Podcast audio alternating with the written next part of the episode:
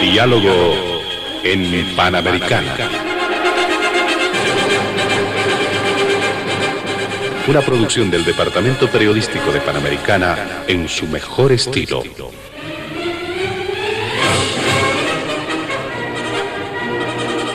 Entrevistas exclusivas sobre temas que crean expectativa general.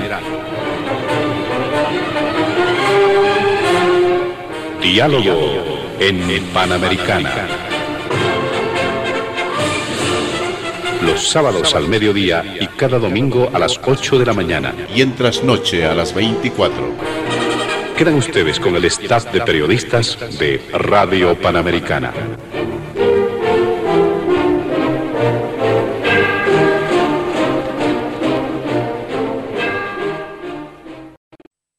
¿Qué tal amigos de todo el país? Bienvenidos a Diálogo en Panamericana. En esta ocasión vamos a desarrollar el tratamiento de distintos temas que marcan agenda noticiosa en nuestro país. Y obviamente en la agenda hemos incorporado varios temas, tres temas fundamentalmente que hacen a la realidad noticiosa. En el primer punto estaremos realizando algunas consideraciones generales sobre el tema del censo de población y vivienda, la polémica que se ha generado alrededor de este tema, las acciones, el movimiento cruceño, el paro indefinido que se ha registrado, los bloqueos, cerco a Santa Cruz y eh, a propósito de los eh, de las conclusiones a las que se ha, llegado ayer en el encuentro que ha sido convocado por el presidente Luis Arce Catacora en Cochabamba, ocasión en la que se han presentado distintas autoridades subnacionales eh, para dar cuenta un poco de la línea que se debe seguir. Se ha establecido que una comisión técnica en esta jornada estará definiendo precisamente la fecha del censo de población y vivienda. Hay un rango que se ha aceptado entre finales del 2023 eh, y principios del 2024. En ese rango se estará definiendo, asumiendo una fecha ya establecida para el censo de población y vivienda. Este es el primer punto en diálogo en Panamericana. El segundo tiene que ver con una situación interna en el movimiento al socialismo. Esto a propósito de recientes sucesos, sobre todo a nivel de la Asamblea Legislativa Plurinacional. Recuerden ustedes que en la Cámara de Diputados se ha identificado dos corrientes. Estas dos corrientes que dicen una responde al presidente Luis Arce y la otra al exmandatario Evo Morales, incluso con figuras de dos dos jefaturas de bancada. Habrá que aguardar qué es lo que ocurre los siguientes días, incluso para la estructuración de las directivas a nivel del presidente, comisiones, comités, entre otros aspectos. Este es el segundo punto de diálogo en Panamericana. Y finalmente, eh, los efectos sobre las decisiones eh, acerca de la suspensión de exportación es una medida que fue revertida, fue dejada sin efecto ayer mismo, el gobierno ha anunciado que se deja sin efecto esa decisión de suspender exportaciones de algunos productos, dicen, para abastecer, garantizar el abastecimiento en el mercado interno, aunque hubo el compromiso de los sectores exportadores para que no haya este desabastecimiento en el mercado interno y eh, se ha revertido esta decisión y continúa el flujo precisamente de la exportación de estos productos. Nuestros invitados especiales este fin de semana y como es usual hemos realizado un sorteo previo para establecer el orden de participación. Por ello le damos la bienvenida inicialmente al ex vocero político del movimiento al socialismo, actual viceministro de Defensa del Consumidor, don Jorge Silva, está en Panamericana, en los estudios de Panamericana este sábado. También se encuentra con nosotros el politólogo Marcelo Silva y finalmente el representante del CONADE, don Manuel Morales. Junto a ellos estaremos desarrollando la agenda de diálogo en Panamericana.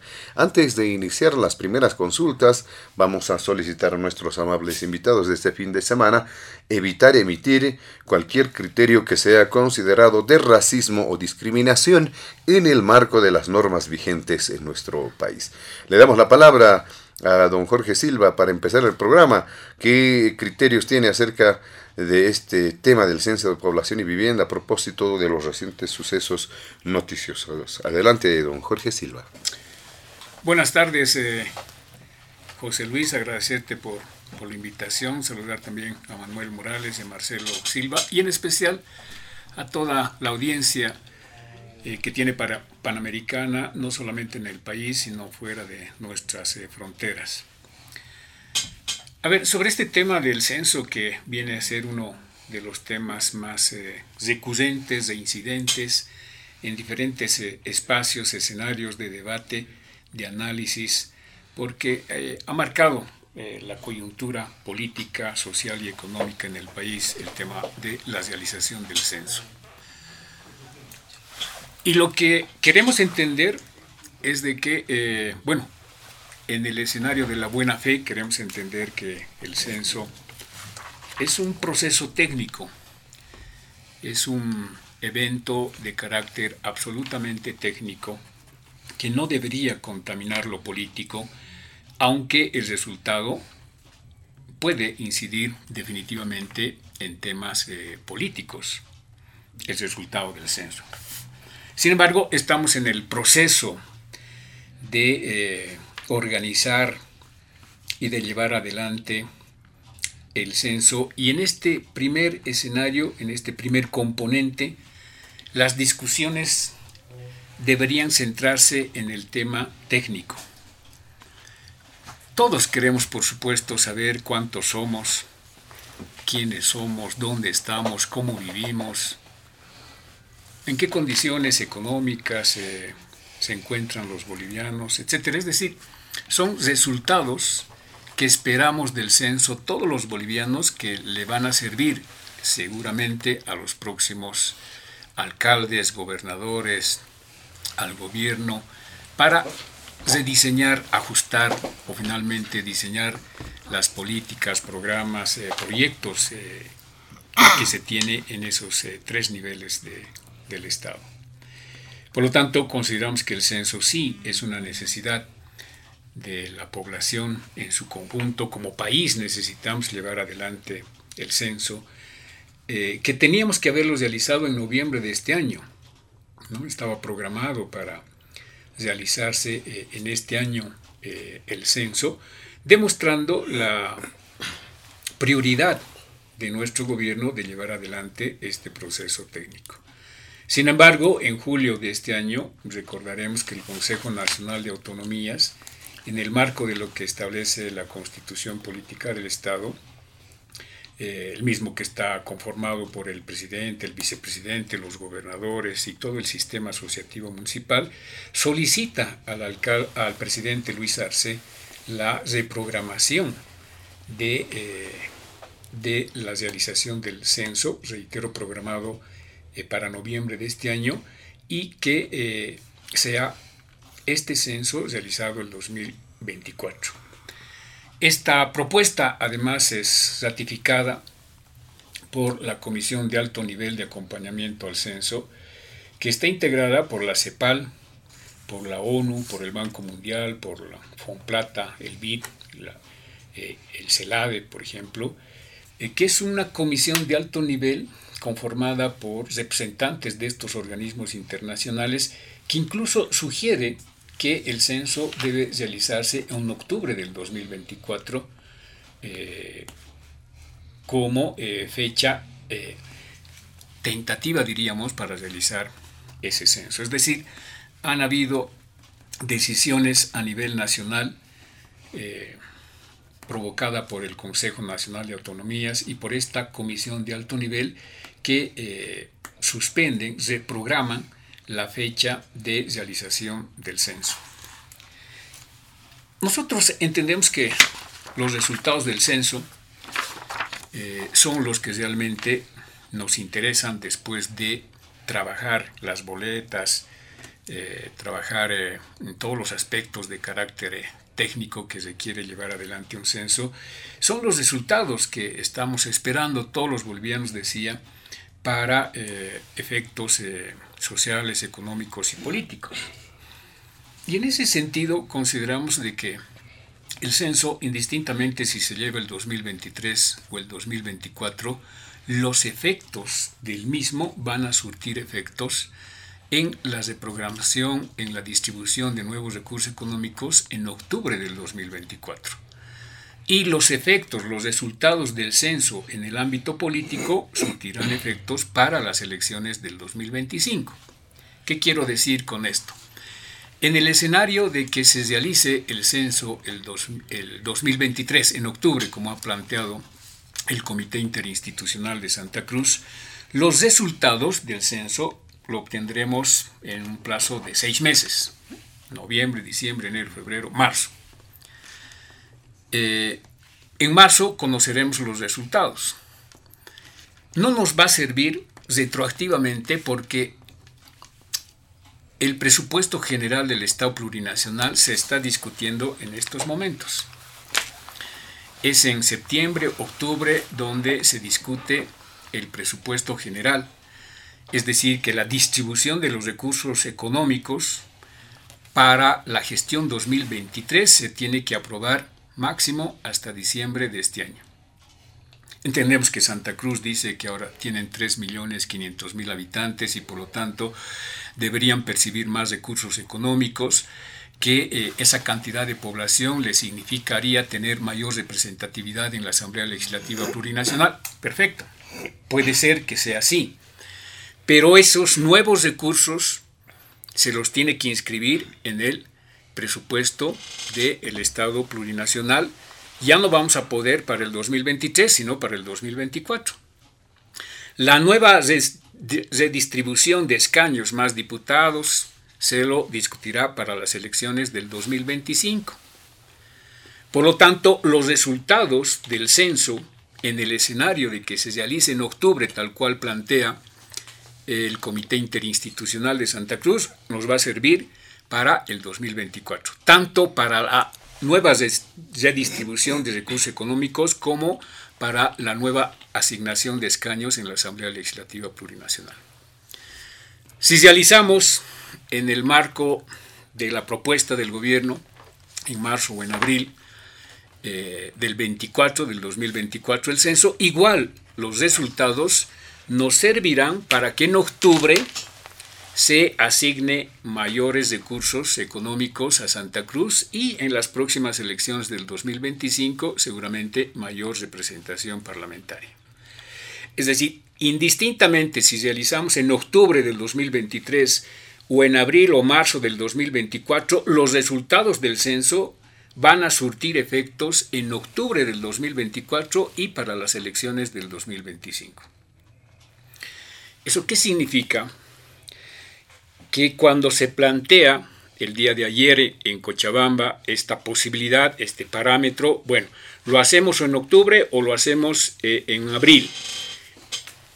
Se le encarga al comité interinstitucional, si lo hacemos en octubre, muéstrenos su propuesta, su cronograma, la propuesta técnica, cómo es posible realizar el censo el 2023, en octubre del 2023. ¿No? Porque si no lo demuestran ustedes, nos basamos en la, propuesta del INE y lo hacemos en abril del 2024. Pero ya se abre el paraguas y la posibilidad de aceptar la propuesta de Santa Cruz para realizar el censo en octubre del 2023, pero les pedimos que nos muestren la propuesta técnica, la ruta crítica, es decir, cómo se va a realizar en octubre del 2023.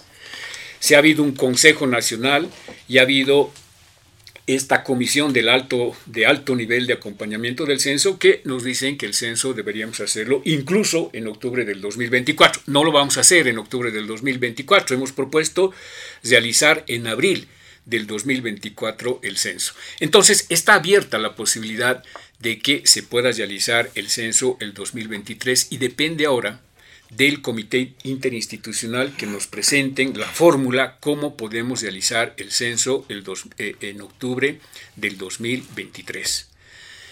Eh, ojalá que la discusión, el diálogo que se ha llevado ayer en Cochabamba sirva para que el Comité Interinstitucional eh, pueda evaluar, analizar esta propuesta que ha sido apoyada por la mayoría, por no decir casi unánime de los casi 400 representantes que han participado en Cochabamba. Los únicos que no están de acuerdo son eh, los del Comité Interinstitucional de Santa Cruz I, ¿no? que es su representante, el, rector de la Universidad Gabriel René Moreno. El resto, eh, ocho gobernadores, de los nueve que tiene el país, ocho gobernadores están de acuerdo. De los 340 municipios, los 340 municipios apoyan esta, eh, esta propuesta. Eh, los otros representantes que han participado, lo propio. Es decir, que ahora, en este momento, solamente dependemos de la decisión que asuma el Comité Interinstitucional para fijar fecha del, del próximo censo. Está en sus manos de ellos. Y ojalá que en el marco, reitero, de una visión técnica, de una visión sana, de una visión democrática, constitucional y legal, ellos puedan señalarnos la fecha de realización del censo y la propuesta, es decir, cómo podemos realizar el censo el 2023, en octubre, como ellos han planteado. Muy bien, le agradecemos a don Jorge Silva en esta primera intervención. Eh, se está poniendo de alguna forma en contexto cuál es la figura, cuál es el escenario, sobre todo desde el punto de vista oficialista, eh, para eh, obviamente articular las ideas en función de ese contexto. ¿Qué dice don Marcelo Silva en este tema? Hay ese rango, ¿será posible de que pueda variar entre los extremos, por ejemplo, octubre de 2023 o abril de 2024?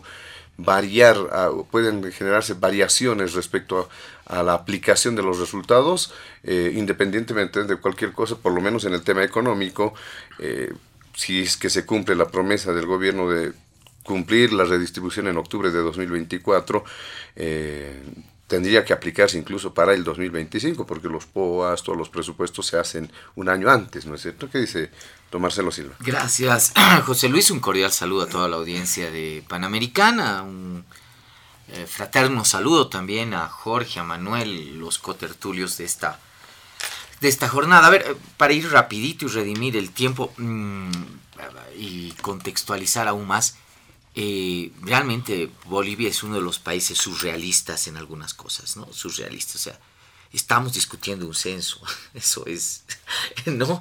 Demasiado, demasiada dosis, ¿no?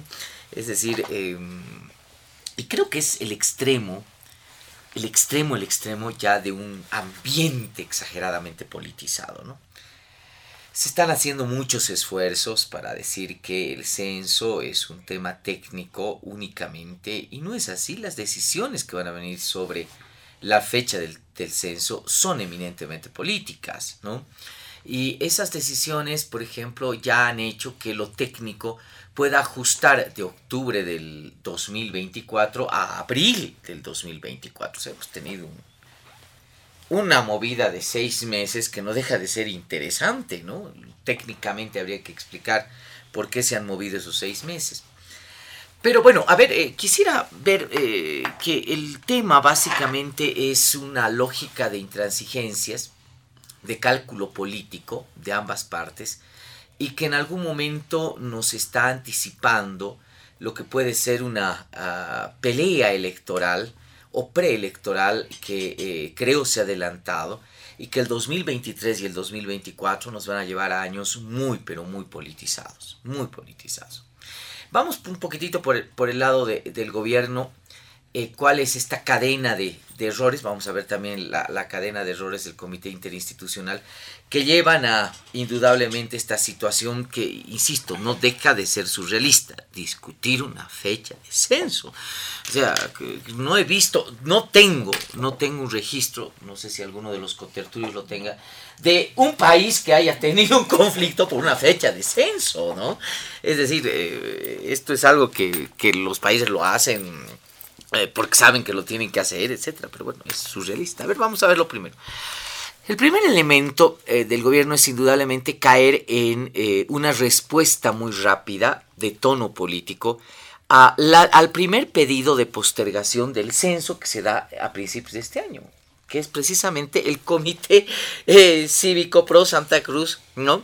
Y la gobernación cruceña le dicen al gobierno, no estamos en condiciones de hacer el censo, entonces vamos a postergar el censo, sugerimos que se postergue el censo. La respuesta, eh, yo diría, poco pensada en el ámbito político y tal vez en el ámbito técnico, es de que no. Hace seis meses, hoy día, los mismos actores estaban, los mismos actores que hoy día circulan en los medios de comunicación nos dicen, señores, los censos necesitan dos años para ser eh, eh, eh, planificados y, lo técnico tiene que prevalecer. Hace seis meses nos decían que todo estaba listo, que el censo se iba a hacer sí o sí en noviembre de este año. Y que todo estaba preparado, que había plata, que había logística, que el INE había avanzado un 90% en las tareas del censo, etcétera, etcétera, etcétera. unos meses después, Resulta que no había sido eso. Al revés, habíamos estado en la pobreza más franciscana en lo que significa la planificación de un censo. Necesitamos dos años, sí. Cuando no has hecho nada necesitas dos años para planificar un censo. ¿No? Claro, ahora de repente, de estar listito el censo y realizarlo en noviembre de este año, es más, hay archivos en la Asamblea Legislativa Plurinacional donde han comparecido la ex ministra de Planificación, que han dado los datos y han dicho todo está listo para hacer el censo del 2022 y resulta que ahora no se puede hacer. Eso indudablemente te pone en descrédito ¿no? el hecho de eh, poder argumentar ahora que se necesitan dos años. ¿Cuál es la razón? Y ahí está la, los chakras que son, ¿no? Los del Comité Interinstitucional de Santa Cruz, etcétera. Claro, quien debería dar esa explicación técnica es el gobierno, ¿no? ¿Por qué de eh, tener todo listo, ¿no? Declaraciones textuales, ya está el 80, 90%, ya estamos para el censo. Eh, ahora de repente se necesitan dos años. Técnicamente se explique por qué. ¿Qué es lo que ha sucedido? Nos han mentido, no se ha mentido, no han calculado esto, la ministra estaba en otro wing, ¿qué, qué es lo que ha pasado? Porque la ministra luego fue, creo que fue destituida, creo que no presentó ni siquiera su renuncia, si, si, si, no, si no recuerdo mal. ¿No? Entonces, este es el primer error. ¿No? Este es el primer error. Eh, el segundo error, ¿no? Es establecer muy rápidamente, en complicidad con otras regiones, y con otras gobernaciones y alcaldías que es cierto, es cierto, ah, pertenecen a otros partidos políticos. Ahí creo que el presidente Arce jugó muy bien el hecho de generar espacios de consenso, un buen lobby rápido. En el hecho de decir, señores, postergaremos un ratito el tema del censo, cuidado los resultados. Eh, estaba precisamente hoy día eh, eh, asimilando y leyendo todavía no con profundidad el informe de jubileo que nos dice que el 83, escuchen bien, el 83% de las alcaldías perderían recursos tras el censo. ¿A quién le va a convenir ese censo? No solo que vas a perder escaños parlamentarios, vas a perder recursos, ¿no? Recursos. Y por supuesto van a haber solamente ciertos enclaves, ¿no? Que tienen la aspiración de ganar mayor, mayores recursos y solamente una región en el país, esto se los digo porque soy profesor de sistemas electorales, solamente un departamento podría ganar escaños políticos. Santa Cruz. No hay más, no va a haber más. La Paz podría perder uno, evidentemente Potosí podría perder hasta dos escaños políticos. Es decir, esto es realmente... Eh, entonces, claro, ahí ha habido como que un ratito. Si ahorita transparentamos los resultados del censo, primero, que para el 2024-25 vamos a perder recursos, incluso si se hubiese hecho el 2023 o el 2022, ya para el 2023 o el 2024 se iban a perder recursos y para el 2025 indiscutiblemente se iban a perder recursos, eh, escaños de representación política. Pero todavía esto nos hubiese metido en otro conflicto mayor. Y ese conflicto mayor ya eh, Camacho tiene eh, muy poca continencia verbal, es un incontinente verbal. y hace dos días ya nos ha dicho que se va a enfrascar en otra guerra. Antes de que termine esta, ya nos ha dicho, me voy a meter en otra guerra. Ya está, ya anticipado. Ha dicho, mi segunda tarea es padrón electoral. ¿No? Claro, y el censo es una base fundamental para observar y criticar lo que significa el padrón electoral. Ahí vas a descubrir si en algunos municipios, ¿verdad? Hay más votantes que habitantes, ¿no? Y eso ya no, eso ya no se puede explicar, ¿no? Y eso obligaría, ¿no? indudablemente al órgano electoral, a todo el, andamiaje institucional, a un proceso de reempadronamiento, porque después de eso, si hubiesen esas asincronías, que no estoy diciendo que existan, eso solamente un censo lo podría decir, entonces no te queda otro camino que reempadronar. ¿no? Y un reempadronamiento electoral es una cuestión muy compleja.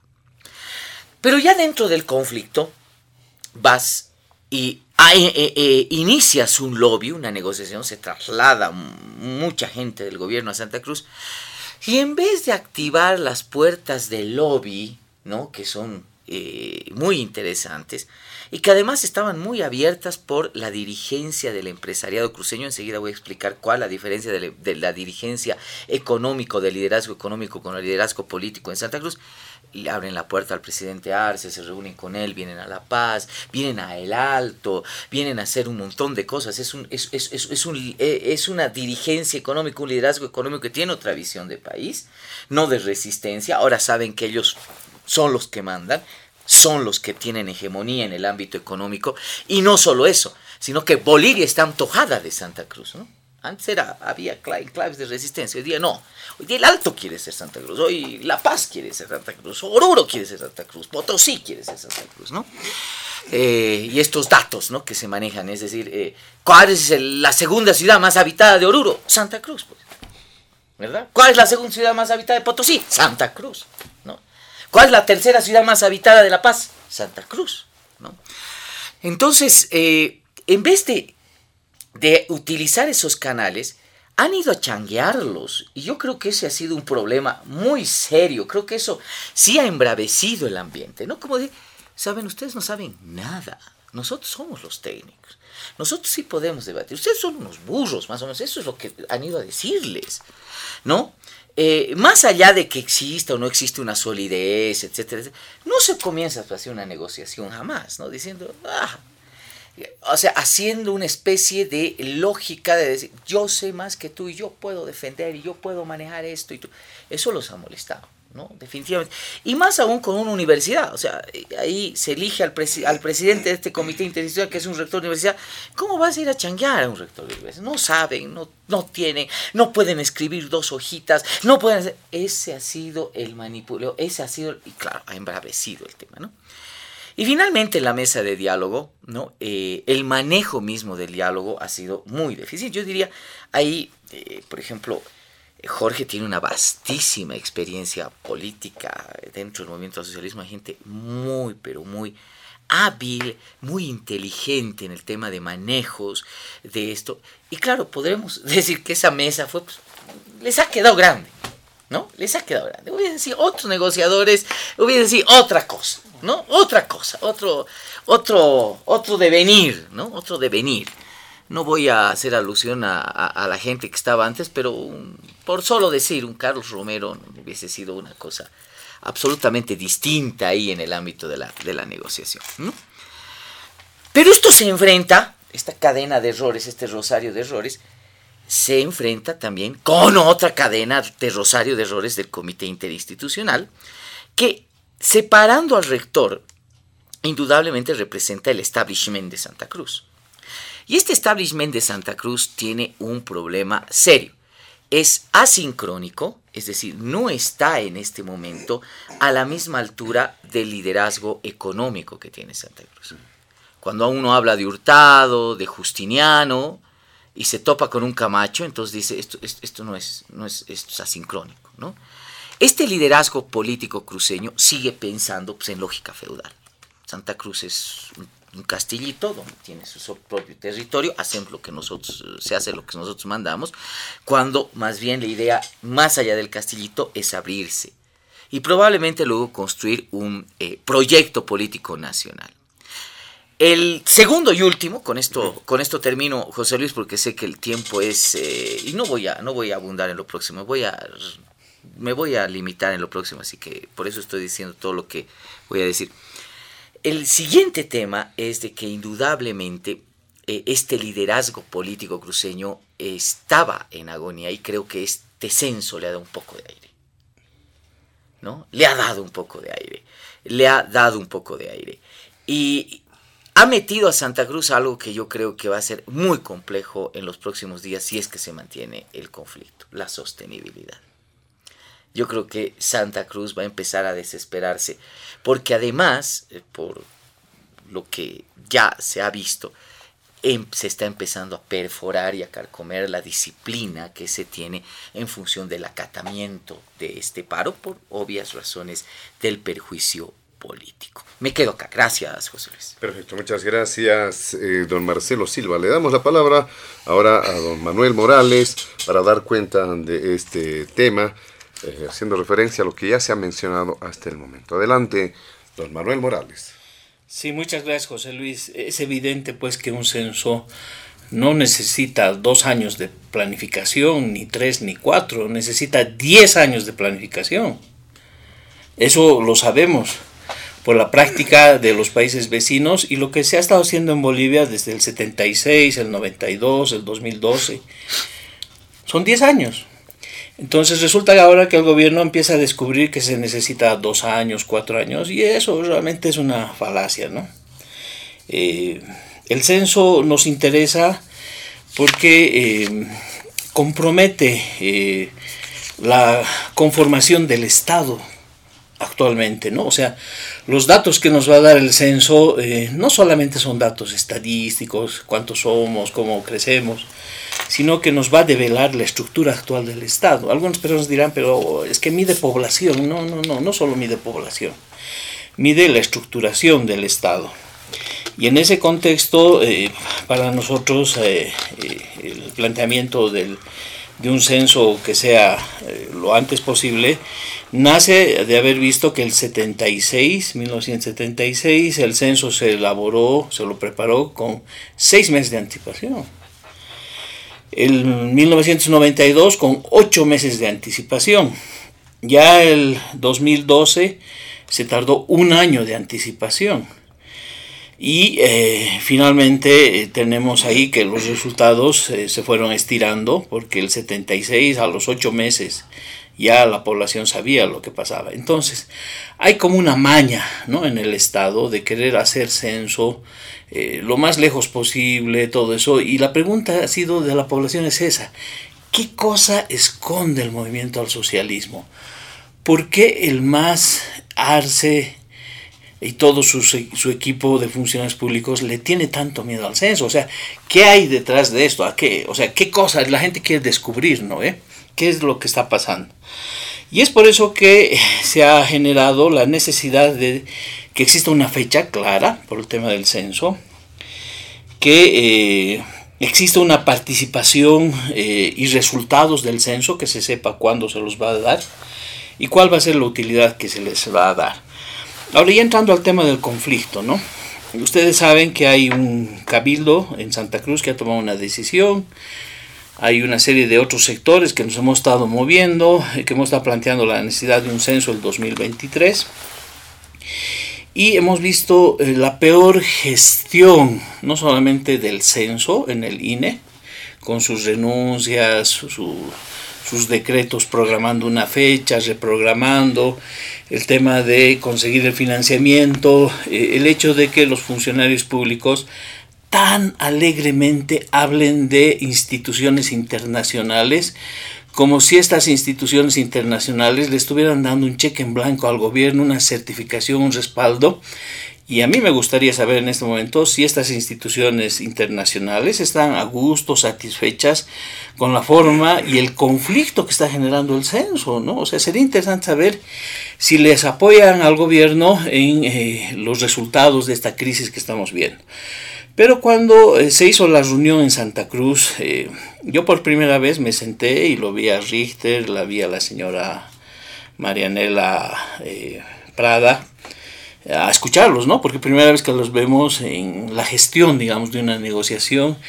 Y realmente, qué pobreza, qué decepción, ¿no? Para la misma gente del MAS, verlos atosigados, eh, siendo al mismo tiempo mediadores y parte en una negociación, y al final insultando a la contraparte, y, y la contraparte también respondiéndoles. Es decir, eh, una iniquidad, una falta de inexperiencia, eh, qué chambonada, ¿no? Porque cuando tú vas a hacer una negociación, lo primero que quieres es que se levante el conflicto, pero si tienes un interlocutor, eh, buscas pues seducirlo, buscas involucrarlo en la negociación, hasta si quieres buscas presionarlo, pero no pues lo vas a insultar para luego obtener el resultado que te diga, ah, ya, voy a levantar el bloqueo, ¿no? O sea, es realmente una vergüenza. Claro, y del otro lado también ha habido los, las respuestas y bueno, pues ahí está el resultado. Y luego hemos visto la negociación del día de ayer, viernes, que ha sido un completo fracaso. Es un completo fracaso.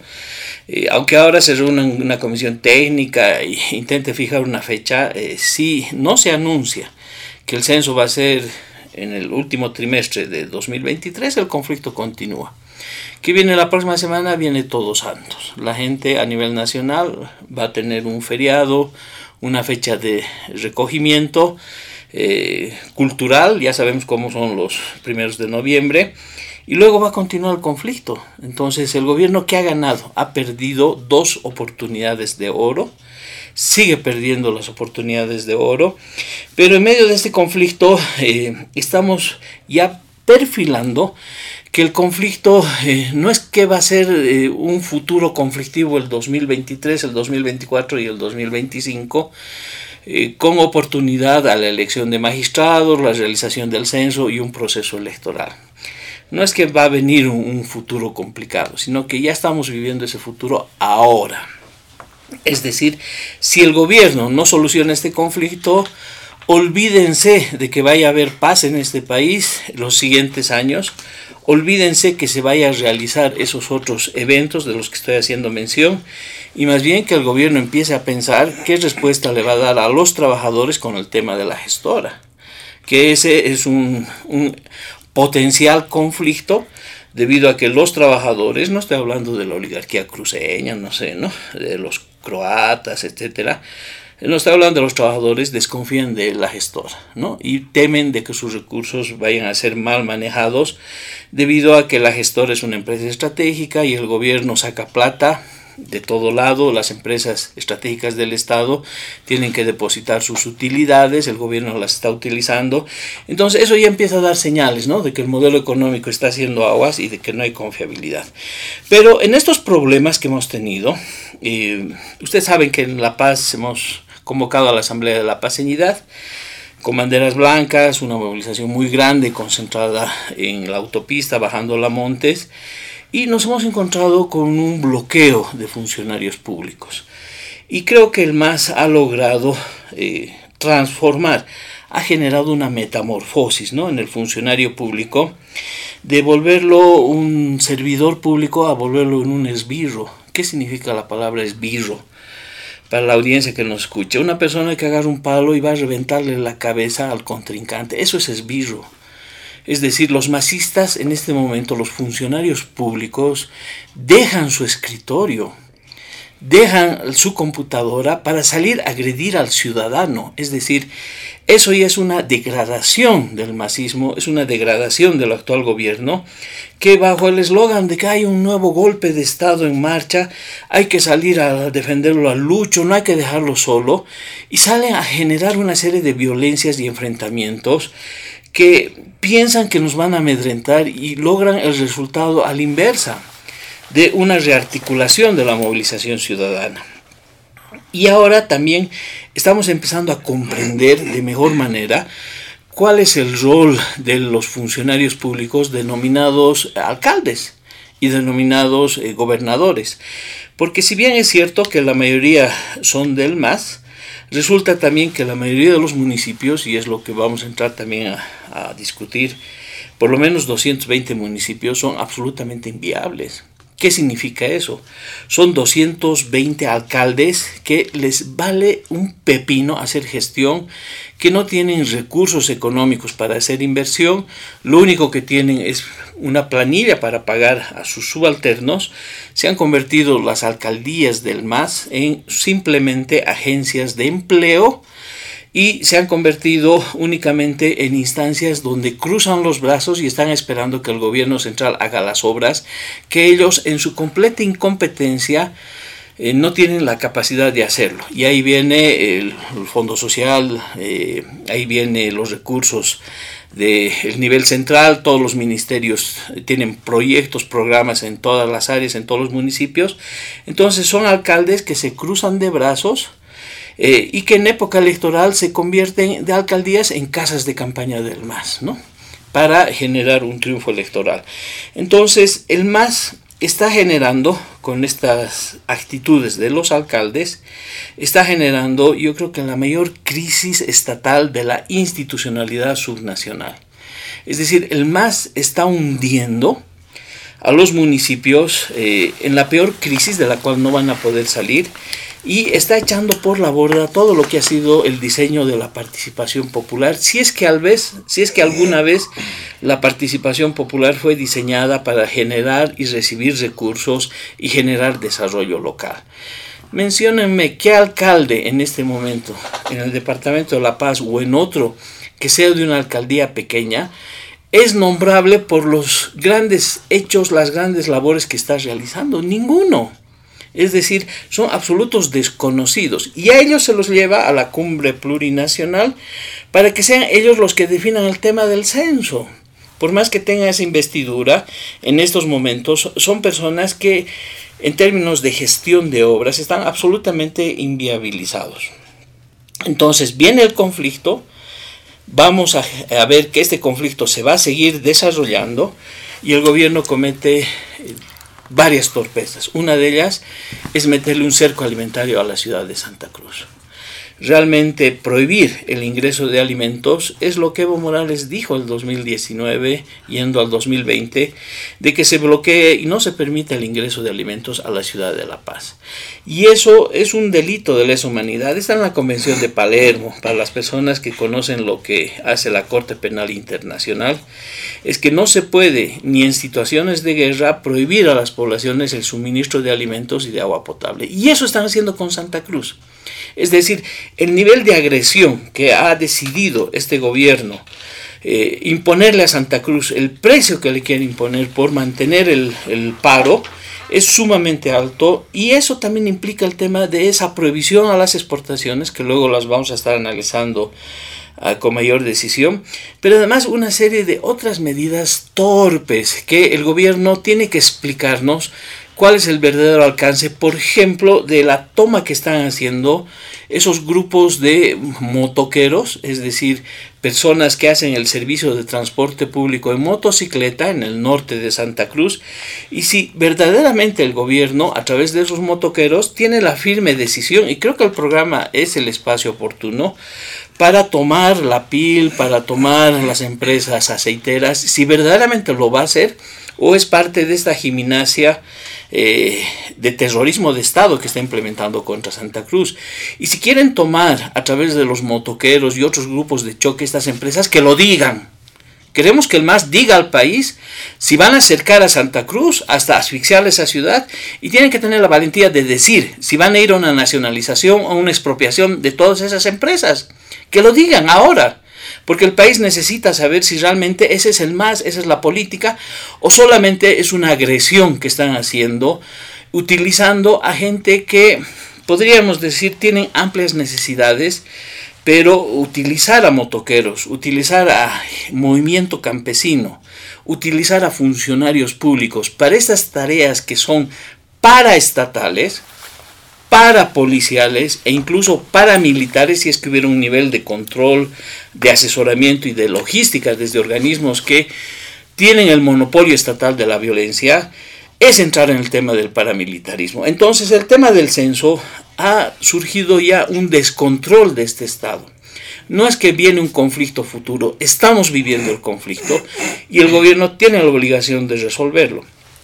Y cierro con esto porque en la segunda ronda seguramente voy a ampliar, decirle que gracias a los errores del MAS, gracias a esta provocación que está haciendo, estamos logrando rearticular nuevamente al movimiento ciudadano y democrático. Las movilizaciones que se están dando en los diferentes departamentos están yendo a articular una verdadera propuesta y por eso mismo le pedimos al gobierno de Luis Arce que eh, medite lo que está haciendo y que pues tome las medidas necesarias para pacificar el país, bajar la tensión, que nos permita hacer un censo, que le permita al país tener un censo de calidad, técnico, lo que ustedes quieran, pero eh, que no se antrichere en sus posiciones, porque caso contrario, y ahí viene de nuevo el tema repetitivo, lo que ha sucedido el 2003 o el 2019 se puede volver a dar, pero no es porque exista un movimiento sedicioso en el país, es por la incapacidad del Estado y la crisis estatal en la que estamos que puede generar mayores conflictos. Entonces le pedimos al gobierno de Luis Arce que un poquito piense en sí mismo, que supere sus traumas y los síndromes que tiene de que en Bolivia ha habido un golpe de Estado y dé verdaderamente soluciones al problema. Muy bien, le agradecemos también a don Manuel Morales. Vamos a realizar una segunda ronda en este primer punto del programa, pero de manera breve. Deliberadamente hemos permitido que cada uno tenga un tiempo amplio, bastante amplio de exposición para dar cuenta de sus ideas, de algunos criterios, pero ahora corresponden también algunas puntualizaciones acerca de lo que se ha mencionado, pero acortando el tiempo drásticamente. Vamos, don Jorge Silva. Eh, gracias, eh, José Luis. Al escuchar a Manuel, siento que le destila por los poros los sentimientos del golpe. Eh, esos sentimientos que tiene de soberbia, de prepotencia, hasta de desprecio. Y no es el único. Ya a Arias, otro golpista, le escuchamos decir que se han movilizado en La Paz los orcos. Ahora Manuel dice que eran esbizos, ¿no? que es algo parecido a los sicarios, olvidándose que los que trajeron sicarios a La Paz el 2019 fueron pues los que han acarreado eh, aquellos que han organizado y han propiciado el golpe de Estado del 2019. Y nos los vuelve a decir en un tono de, con un tufo de, de amenaza ya Manuel, de que caso contrario se puede dar un nuevo golpe, al igual que el 2019. Estamos frente a una declaración en Panamericana de uno de los eh, personajes que ha tenido el golpe de Estado del 2019 con el CONADE. ¿no? Es, es preocupante, es lamentable escuchar estas eh, declaraciones y ahí de alguna manera están develando cuál es la intención qué es lo que está detrás de este tema del censo. ¿no? Marcelo lo decía con bastante nitidez y con bastante certeza. O sea, ese, e, él utilizaba una palabra surrealista, ¿no? Eh, este debate sobre la fecha del censo. Surrealista quiere decir algo así como absurdo, ¿no? que estemos discutiendo la fecha del censo. Eh, alguien dijo es un falso debate, otros dijeron es un debate innecesario.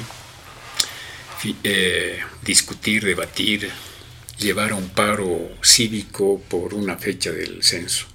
Pero por las palabras de Manuel, que es parte de, ese bloque opositor que tenemos en el país, eh, podemos eh, entender que el censo simplemente es un pretexto, un pretexto que le están utilizando al igual que el 2019, cuando utilizaban el tema de la democracia, el tema de los derechos humanos, el tema de la selección y una serie de banderas que enherbolaron para justificar el golpe de Estado cuando lo único que pretendían eran asaltar al Estado para robar, que es lo que han hecho, ¿no? Y allí uno de sus principales líderes hoy está purgando en Estados Unidos eh, por todos los hechos ilegales, irregulares, violentos, abusivos que cometieron durante el golpe de Estado 2019-2020.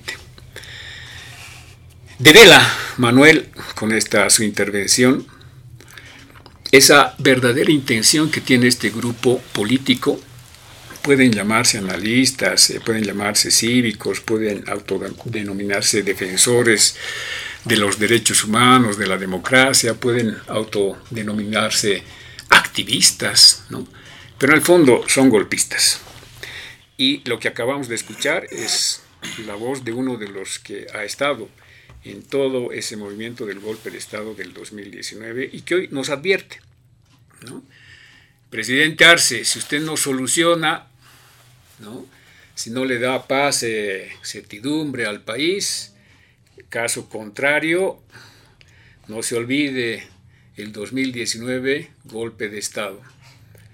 Y eso es eh, penoso, José Luis, ¿no? porque lo que deberían hacer estas personas que enarbolan discursos de democracia, de respeto de derechos humanos, etcétera, lo que deberían es buscar espacios para construir confianzas entre bolivianos, para poder eh, construir paz, para poder construir solidaridad, eh, para poder buscar eh, soluciones a estos problemas que yo comparto el criterio de, de Marcelo, son surrealistas, son absurdos. Deberíamos estar debatiendo otros temas de trascendencia para el país y no una fecha del censo, pero entendiendo de que este no es un tema técnico simplemente, sino es un tema político. Lo que está buscando la oposición política con el pretexto del censo es violencia, que es lo que estamos viendo ahora en Santa Cruz. Es generar crisis, que es lo que están apuntando. Ellos viven para generar violencia. Lo han demostrado desde que ha asumido al gobierno Evo Morales. Violencia el 2008, violencia el 2009, violencia el 2014. Eh, son eh, pasan el tiempo, las 24 horas decimos, no duerme la oposición, la derecha, articulando la crisis. Eh, ¿Qué es lo que viene ahora? Viene la violencia, apuestan a la crisis, después pedirán la denuncia, pedirán nuevas elecciones y querrán volver al poder. Y caso contrario, lo acaba de decir Manuel, golpe de Estado. Esa es la verdadera realidad y es muy preocupante, José Luis, de que las verdaderas intenciones de este grupo de dirigentes políticos que se hacen pasar a veces por autoridades, por analistas, por activistas, en el fondo son golpistas y lo único que están buscando es desestabilizar al gobierno y ratifican eh, la preocupación que tenemos de que en el país se está gestando un golpe de Estado con el pretexto ahora del censo. Y ya Camacho lo adelantó, la próxima será el padrón electoral. ¿no? Es una seguidilla de arremetidas que, que sufre lamentablemente el país por parte de un grupo de políticos, dirigentes, que eh, no aportan en nada al desarrollo, al crecimiento del país, sino simplemente se encaraman en ciertos escenarios, en ciertos movimientos, para asumir el poder y después meterle las manos a las arcas del Estado. Es, es, muy lamentable lo que acabamos eh, de escuchar. Eh, sin embargo, bueno, apostamos y seguiremos apostando, eh, José Luis, al diálogo, eh, a que puedan reflexionar las autoridades del Comité Interinstitucional y podamos volver a sentarnos para fijar la fecha. Te decía en mi primera intervención, ya se ha propuesto octubre del 2023, abriendo un, paraguas hasta abril del 2024. Si hay la posibilidad de hacerlo el 2023 en octubre, adelante, muéstrenos la fórmula. Y si no, vayamos recosiendo los meses, pero no puede ser más allá abril del 2024 como se ha, eh, se ha comprometido. Nos reclaman de que mm, ya el 2022 teníamos que hacer el censo. Habrá que recordar que no somos el único país, José Luis, y población en su conjunto, que estamos reprogramando el censo. Eh, Argentina, Chile, por ejemplo, han reprogramado dos veces eh, la fecha del censo. Eh, en Argentina se ha realizado después de 15 años el, censo, en Chile después de 12 años. Es decir, esos, esos hechos que se han dado en otros países es pues debido a varios factores, entre ellos la pandemia. No hemos tenido los últimos 10 años, 10 años de normalidad nos ha eh, perjudicado no solamente a Bolivia, sino a la comunidad internacional el tema de la pandemia, en Bolivia agregado con el tema del golpe de Estado, que ha roto todas las estructuras de planificación que se tenía.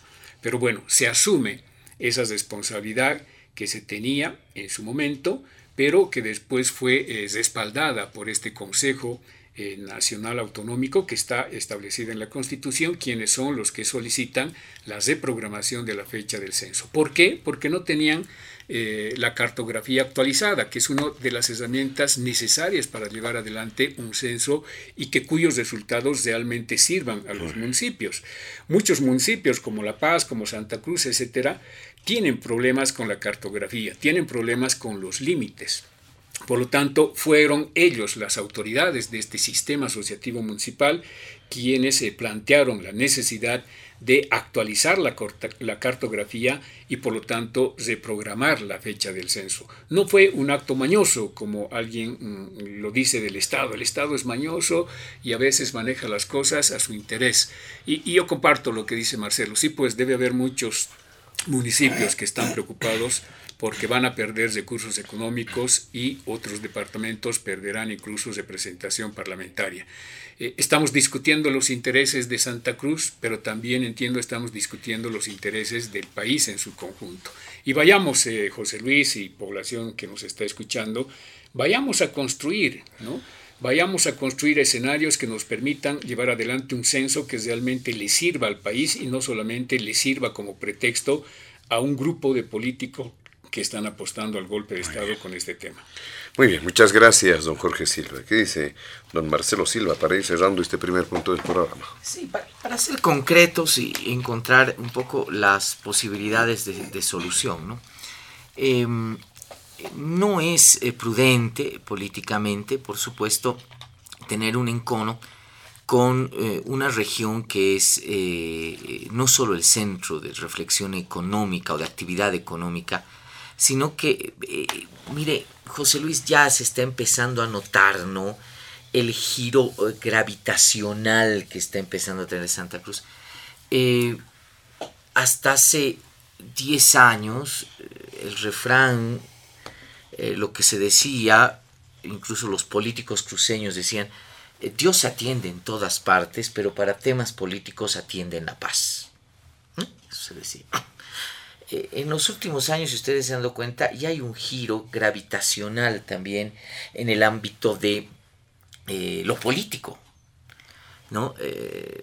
fíjese este tema que ha sido puesto en mesa, eh, es un tema de agenda nacional que ha sido puesto por Santa Cruz.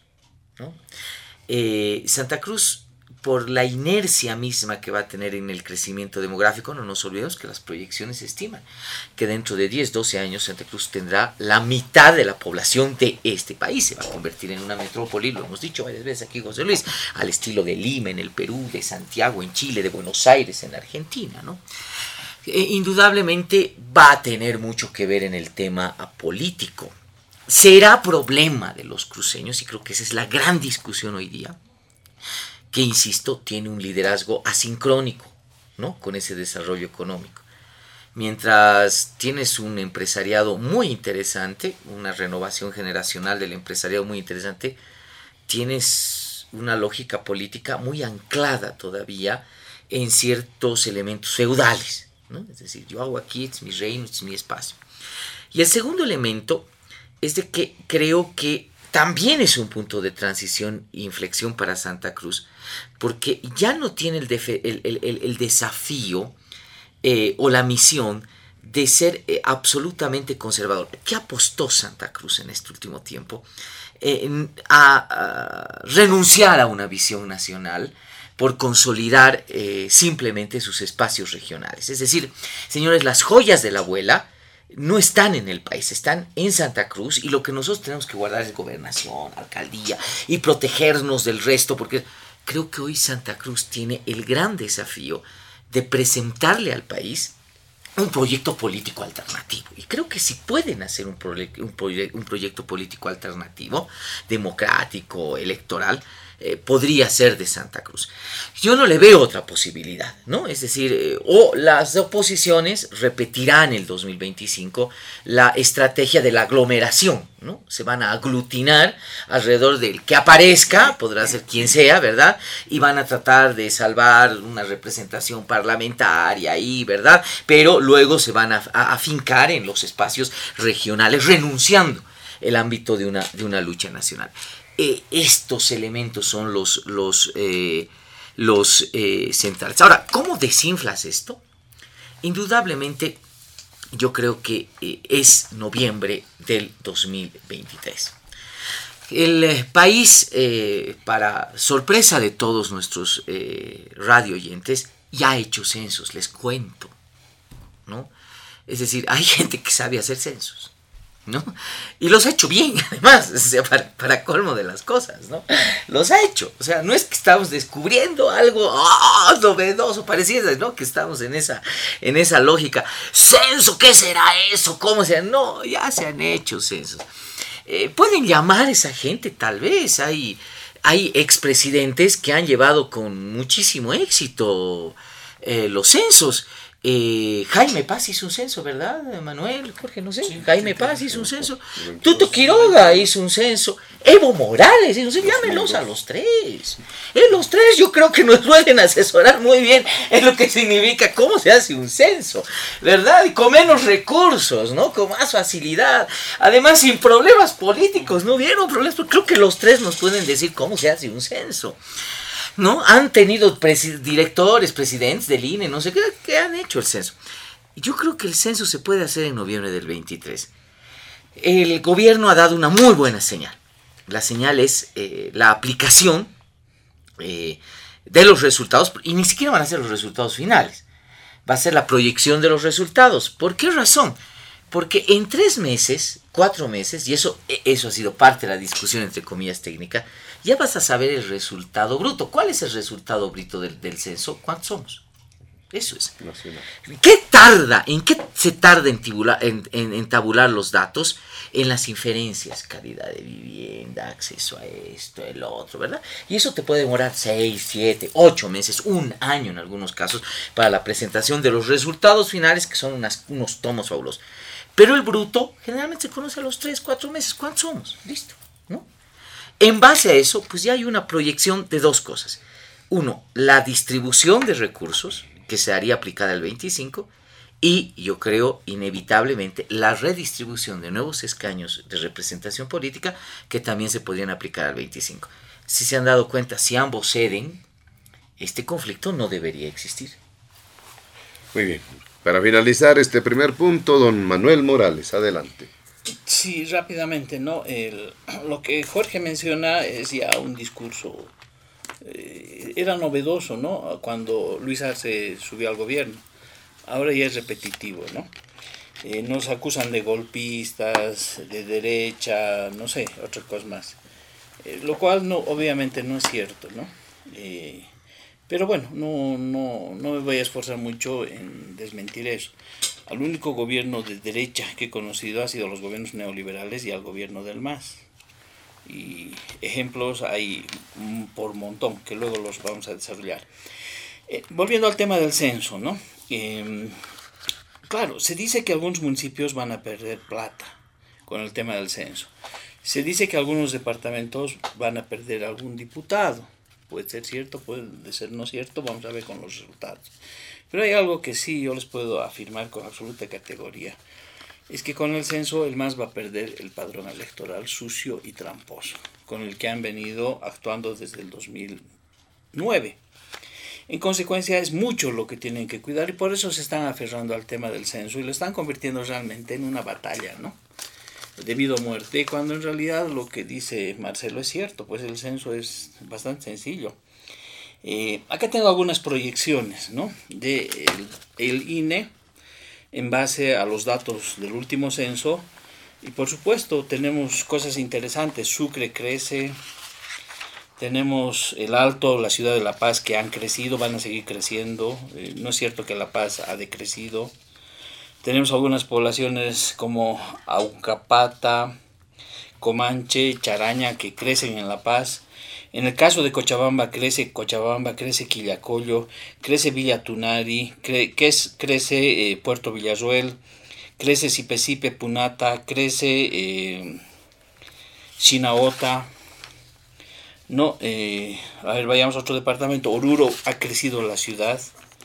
Eh, Huachacalla es una de las poblaciones por el tema del contrabando ha crecido grande. En Potosí crece Potosí, crece Yayagua, crece Uyuni, crece Porco, Eh, en Tarija crece Tarija, crece Yacuiba, crece Villamontes. En el caso de Santa Cruz es alucinante, crece Montero, Guarnes, La Guardia.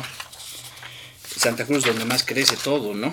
Eh, crece eh, Cotoca, El Torno, San Ignacio de Velasco, crece Camire, Portachuelo, crece Ascensión de Guarayos, crece Mineros, Concepción, crece San Carlos, eh, a ver, pasaremos al Beni para ahorrar tiempito, crece Trinidad, crece Riberalta, crece Guayalamerín, en el caso de Pando crece Cobija, Puerto Rico, San Lorenzo, crece Filadelfia, crece eh, Santos Mercado, crece Ingavi, que es una población también de Pando. Esas son las ciudades que están creciendo, con proyecciones del censo. Y resulta que en el resto, todo lo que no he mencionado ha decrecido. Pero nos encontramos con un acto maravilloso al revisar el padrón electoral, donde todas las poblaciones que no han crecido, han crecido en el padrón electoral. Claro, hay una lógica, ¿no ve? Bolivia crece, somos más. Eh, la lógica instaurada en el padrón, que es sucio, que es tramposo, es que en todo lado también ha crecido la población. Pero de acuerdo a los datos del censo, les puedo leer el resto de los municipios donde no ha habido crecimiento, pero el padrón electoral ha crecido en esos municipios que en este momento han ido expulsando población. Por lo tanto, lo que va a suceder en Bolivia con los datos del censo no es que, por ejemplo, La Paz va a perder diputados. Lo que va a suceder es que las circunscripciones de La Paz y el Alto, por lo menos en el Alto va a haber una o dos más urbana. No, en la ciudad de La Paz va a haber una circunscripción más, porque de 700 mil vamos a estar llegando a los 900 mil o probablemente lleguemos al millón. Y lo que va a suceder en las circunscripciones de La Paz es que de tener la 15, la 16, la 14, la 17, la 18 y las 19, seguramente la representación, el Tribunal Supremo Electoral va a tener que circunscribirla a dos o probablemente tres circunscripciones eh, rurales. Con lo cual, lo que van a perder sí es el más con esa votación electoral rural inflada. Ese es el motivo de fondo, el padrón electoral sucio y esta pérdida de circunscripciones que va a tener el más de las áreas rurales, uninominales, la que le aterra al más y por eso se está pues aferrando con uñas y dientes a no realizar el censo. Este es el motivo de fondo. Muy bien, muchas gracias. Le damos a don Manuel Morales. Vamos rápidamente al segundo punto de diálogo en Panamericana y vamos a solicitarle que si bien pueden tener un tiempo amplio de participación, bueno, también eh, tratar de hacerlo de manera más ágil. Este segundo punto se vincula precisamente con la situación interna en el movimiento al socialismo. Hay lecturas que se estuvieron realizando y, por ejemplo, eh, lo ocurrido a nivel de la Asamblea Legislativa Plurinacional, concretamente en la Cámara de Diputados, ha llamado la atención porque se ha identificado dos corrientes. Por un lado, quienes están ah, detrás de la figura del presidente Luis Arce y quienes están detrás de la figura del expresidente Evo Morales, concretamente eh, los representantes de Cochabamba, del trópico de Cochabamba. ¿Qué decir frente a estos temas? Y lo paradójico es que esto surge unas pocas horas. Previamente eh, hubo un encuentro, ¿no es cierto?, entre los máximos líderes del movimiento al socialismo, pero paradójicamente estas disputas en el legislativo surgen horas después. ¿Qué es lo que está sucediendo, don Jorge Silva? Bueno, antes de entrar a ese segundo tema, que es importante simplemente señalar que todo lo que dice Manuel no es cierto, ¿no? Y habrá que analizar qué es el censo y qué es el padrón electoral. Mucha gente durante el censo se torna a sus comunidades, a sus lugares, ahí se hacen censar porque depende de eso los recursos económicos que vaya a recibir su municipio. Y cuando se realiza el padrón electoral, cuando nos empadronamos, todos nos empadronamos donde votamos. Por lo tanto, son dos eh, eventos totalmente diferentes que define eh, el, comportamiento de la población. Por lo tanto, adelantar del padrón mañoso y ese tipo de, discursitos que nos vienen repitiendo cada vez la oposición, no tiene eh, ningún sentido. A ver, ¿qué está pasando con el tema este de la situación interna? Que es el segundo punto de, la agenda. Eh, aquí quisiera referirme para graficar lo que ocurre en el MAS a la familia. Y el MAS es una familia numerosa, enorme, es una familia boliviana donde convergen cruceños, pandinos, chapacos, collas, etc. Es decir, está representada en el MAS toda, todo el colectivo social boliviano. es una gran familia, ¿no? Y bueno, en la familia siempre hay eh, criterios diferentes, eh, hay eh, situaciones que, se dan, a veces no estamos de acuerdo con el, con el hermano mayor o con el hermano menor, siempre hay este tipo de discrepancias en la familia y eso es lo que está ocurriendo en el MAS, es decir, es una gran familia donde hay una hermandad, donde todos decimos lo que sentimos, todos planteamos lo que queremos plantear. En algún momento Álvaro García Linera señalaba que en el MAS se practica la democracia plural. Eh, y al momento de tomar las decisiones somos, eh, son decisiones monolíticas. Y es lo que está sucediendo. Es decir, hay una diversidad de declaraciones, hay una diversidad de, situaciones que se dan al interior del movimiento al socialismo, pero eh, el momento que sea convocado, seguramente vamos a actuar en forma monolítica, es decir, en el marco de la unidad. Por lo tanto, tener una bancada hoy eh, que, no ha logrado la unanimidad de los otros eh, compañeros eh, asambleístas en la Cámara de Diputados, de ninguna manera puede significar una división del MAS, sino simplemente son dos corrientes que, que ahí están, que se respeta, pero acuérdate, José Luis y población, que al momento que se decida votar por algún proyecto de ley o contar con toda la bancada del MAS van a estar monolíticamente porque indistintamente si estamos de acuerdo o no entre compañeros, respondemos a un proyecto político. Por lo tanto, las divergencias eh, que puedan eh, suscitarse al interior del MAS, las discrepancias que enriquece además el debate interno del movimiento al socialismo, de eh, ninguna manera significa una división todos, reitero, eh, respondemos a un proyecto político, todos estamos eh, construyendo el Estado plurinacional, eh, todos le, tenemos que poner el hombro a la implementación del modelo económico, a la implementación de los pilares que son parte de este proyecto político y a defender a la patria, que eso es lo que nos caracteriza a los masistas, ¿no? quienes nos sentimos orgullosos de ser masistas, porque eh, somos parte de un proceso de cambio, somos parte de un proyecto político histórico en el país que se está dando, porque por primera vez esta familia eh, tan numerosa que es el movimiento al socialismo está eh, representada, está dispersa en todos los puntos del país, que eso es lo que quieren destruir, y ahí tenemos que tener mucho, mucho ojo, mucho cuidado eh, con la oposición política que no va a perder la oportunidad para esforzarse mediáticamente y a través de todos los medios de pretender hacer ver a un movimiento al socialismo dividido, fragmentado, debilitado,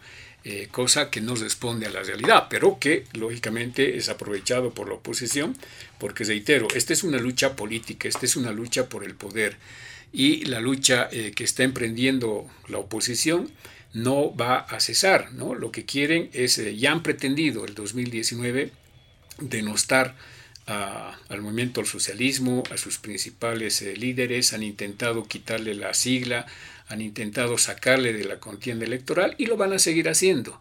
¿no? Lo van a seguir haciendo porque el MAS representa al pueblo, el MAS representa a los campesinos, a los indígenas, a los sectores eh, populares.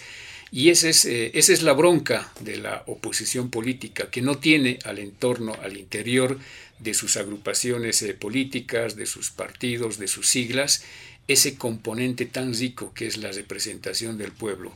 El MAS hoy no, no, se puede señalar como un partido que está partido, sino el MAS es un, es un instrumento político de las organizaciones sociales, es un instrumento político de eh, colectivo social boliviano que se ve representado en esa sigla política.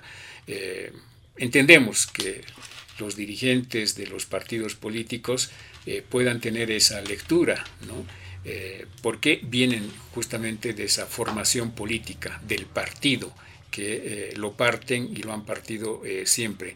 A raíz de eso es de que hoy no tenemos un solo partido consolidado de la derecha que, que pueda representar a toda esa oposición política, ¿no? porque están partidos porque vienen de esa mentalidad de partido. Nosotros no somos partido, nosotros somos un instrumento político y eh, representamos a un proyecto político que tiene objetivos, que tiene un plan y que eh, en ese sentido vamos trabajando por los sectores que históricamente han sido excluidos justamente por los partidos. Entonces, lo que hoy sucede, José Luis, al interior del movimiento al socialismo es simplemente estas discrepancias que son ricas, eh, porque nos permiten debatir, nos permiten analizar, nos, nos permiten reflexionar sobre varios eh, aspectos, aspiraciones, por supuesto, que lo tienen al interior del movimiento al socialismo y eso también no es eh, ilegal, no es irregular. Todos deberíamos tener aspiraciones en el marco de nuestros estatutos, en el marco de la Constitución. Unos mm, trabajan para repetir el curul, otros porque tienen otras aspiraciones políticas y eso es natural eso es democrático y esta eh, confrontación de ideas más bien eh, mm, fortalece al movimiento al socialismo, enriquece, eh, porque definitivamente no, somos un, partido político. ¿no? Y la renovación permanente de, de cuadros se da en la Asamblea, en diputados, en senadores, en las organizaciones sociales, en las regionales, en los distritos, y esa rotación nos hace eh, cada vez más fuertes, ¿no? Y eso lo estamos demostrando ahora. Eh, con, todas estas manifestaciones y estas declaraciones, el movimiento al socialismo hoy nuevamente eh, sale a las calles a mostrar de que el pueblo está unido frente a ese intento golpista que eh, es una amenaza permanente por parte de un grupo de políticos, de dirigentes eh, políticos que hasta el momento no han podido atinar a conformar un, solo frente, eh, un solo líder, un solo proyecto. No sabemos qué nos depara con la oposición política al país a diferencia de lo que representa el movimiento al socialismo. El movimiento al socialismo representa a esos sectores que eh, están aglutinados en sus organizaciones eh, sociales, quienes permanentemente nos están enriqueciendo y nos están respaldando con su participación. Perfectamente, muchas gracias, don Jorge Silva. ¿Qué dice don Marcelo Silva acerca de esta situación interna en el MAS? ¿Qué es lo que está ocurriendo? ¿Es un movimiento eh, casual, inusual o definitivamente marca una tendencia? Bueno, hemos expectado eh, durante este último tiempo eh, una especie de eh, novela con diferentes episodios que han ido ah, creciendo en el ámbito de la tonalidad, de las expresiones públicas, en relación a, a, una tensión.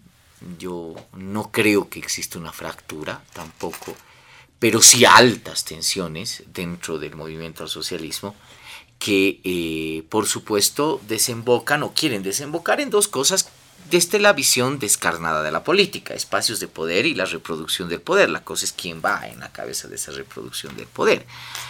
Ese es el tema que eh, indudablemente se ha manejado. Ahora, eh, este episodio de constantes, o más bien estos constantes episodios, nos han llevado a algunas cosas y que no dejan de ser importantes. Los tiempos se han adelantado, ¿no? O sea, creo que el país ha entrado en una lógica electoral, ¿no? De pugnas, de fricciones, eh, que yo creo que indudablemente eh, no solamente son una cuestión del movimiento al socialismo, sino que ya ah, son una cuestión de muchísima eh, evidencia también en otros, en otros sectores. Yo, no veo, por ejemplo, eh, en el liderazgo cruceño tampoco esa unidad monolítica, ¿no? Es decir, eh, hay gente que detesta a Chacamacho, ¿no? Dentro de la estructura del establishment cruceño y quiere sacarlo, ve que no es un elemento funcional. tienes una división ahí entre lo cambio y lo cruceño que ya tiene otro significado, ¿no? Eh, lo camba sigue siendo lo arraigado, lo, cruceño es, huele a colla, huele a masónico, que indudablemente es el constructo que tiene Santa Cruz. Ahora, eh, bien, eh, esto se debe básicamente, alguna vez creo que lo habíamos reflexionado, no sé si con Jorge, pero creo que con Manuel en, en un, uno de estos espacios yo te decía, esa va a ser una disyuntiva muy grande. Y te decía, va a ser el elemento central, el momento en que el MAS, que tiene tres ejes fundamentales en su poder, eh, tiene a los movimientos sociales, a las organizaciones sociales, tiene al partido mismo, una estructura partidaria, y tiene un ejercicio burocrático, ¿no? que en su momento eran absolutamente sostenidos por una persona, por Evo Morales. Evo Morales era a la vez la condensación de esas tres cosas. Era el líder indiscutible de los movimientos sociales y organizaciones sociales. Era el jefe del partido político, indiscutible. Y era presidente. ¿no? Entonces, claro, el momento en que, en que sale Evo Morales, eh, hay una especie de destaponamiento de eso, ¿no? Y pareciera que en algún momento cada uno de ellos eh, toma una autonomía, pero una autonomía además en el ámbito de una proyección mayor política. Eh, y esto ha generado fricciones, ¿no? Fricciones, y creo que de alguna manera ha sido operativizado. Creo que es difícil pararse, ser presidente y no ser jefe de su partido. Hecho inédito en Bolivia. Siempre el jefe del partido ha sido el presidente. Ahora es el presidente, pero no es el jefe del partido. Debe ser dificilísimo para Evo Morales ser jefe del partido, pero no ser presidente. No es presidente. ¿no? El aparato burocrático no lo maneja él, no tiene decisión sobre ello. ¿no? Entonces, ¿cómo se articula? Pero debe ser más difícil todavía cuando eh, no puedes eh, tampoco ir a la destrucción del otro de manera directa y frontal, porque estarías afectando tus propios intereses. ¿no? Estoy plenamente convencido que a Evo Morales eh, no le conviene que el gobierno de Arce tenga todas las luces, porque si no él estaría de más. No habría razón para pensar en un retorno de Morales. ¿no? El MAS ha seguido, ah, eh, después de la, de la crisis del 19, ha ganado una elección sin que Evo Morales sea candidato, y probablemente el MAS tenga una exitosa gestión gubernamental, si es que logra hacerlo, sin Evo Morales. Entonces, señor Evo Morales, vaya a formar nuevos cuadros y, jubílese de una manera. Eh, me imagino que eh, debe ser difícil para entonces, lo que hemos visto en el último tiempo es una figura bien interesante. Otra vez, ¿no? Sui generis. Es decir, a mí me da la impresión que Evo Morales, manteniendo ese equilibrio, digamos, ¿no? Le ha dicho a Fernando Camacho así, ¿no? Apartate inútil, a mesa, apartate. Este gobierno necesita oposición. Yo tengo que ser su oposición a este gobierno, ustedes no lo van a hacer nunca, ¿verdad? Son una punta de inútiles, así que yo tengo que poner. Y en el último tiempo lo que ha hecho Evo Morales es, más allá de ir y confrontar cabeza con cabeza con, con, Luis Arce, eh, porque sabe que él es el presidente al final, le ha ensuciado el partido, ¿no? Le ha ensuciado el partido. Es decir, eh, ha develado hechos de corrupción, ineficiencia del gobierno, eh, grandes problemas internos, grandes limitaciones de los ministros y demás. ¿Quién lo ha hecho? Evo Morales. Es Evo Morales quien ha hecho eso. Eh, y no solamente en el sano elemento de una crítica interna que podía haberse charlado, discutido una se lo ha hecho públicamente, ¿no? Es decir, este ministro no sirve, tiene que irse, es una desgracia, váyase, ¿verdad? Esto es un inútil, no saben manejar la cosa, ¿verdad? Este gobierno es un corrupto, miren, aquí hay de corrupción. Son elementos indudablemente que, han, que han tomado papel. Pero bueno, esto, y quiero aprovechar este, este recuento, porque aquí hay una, un hecho, ¿no? Voy a, voy a ir a una lectura zabaletiana. Cuando Zabaleta nos dice que todo es confuso en Bolivia, le llama abigarrado, ¿no? procesos de transición, fricciones, facciones internas, ¿no? Todo eso, hay un método para ver cómo se alinean realmente los actores y quiénes son. La crisis le llaman, la crisis como método. Eh, este tema del censo ha servido un poco para ver con claridad que evidentemente el MAS eh, puede ser un partido pragmático. Y quitarles a las oposiciones la ilusión, eh, porque algunas están ancladas, de que su futuro dependía de lo que podía pasar con el movimiento al socialismo. Eh, varios en el cálculo opositores decían, si el MAS se fracciona, uno se fracciona, nosotros podemos apoyar una de esta parte, esta otra parte, eso los va a debilitar y demás. eh, lo que está pasando con, con, el tema del censo ha demostrado indudablemente, y creo que por eso Arce apuesta al desgaste, ¿no? el hecho de que el MAS es un partido pragmático. Eh, si hablamos políticamente de, de eh, quién ha ganado políticamente en este conflicto, es Evo Morales. Ustedes me dirán, ¿por qué? Porque otra vez se ha convertido en un actor imprescindible para el gobierno.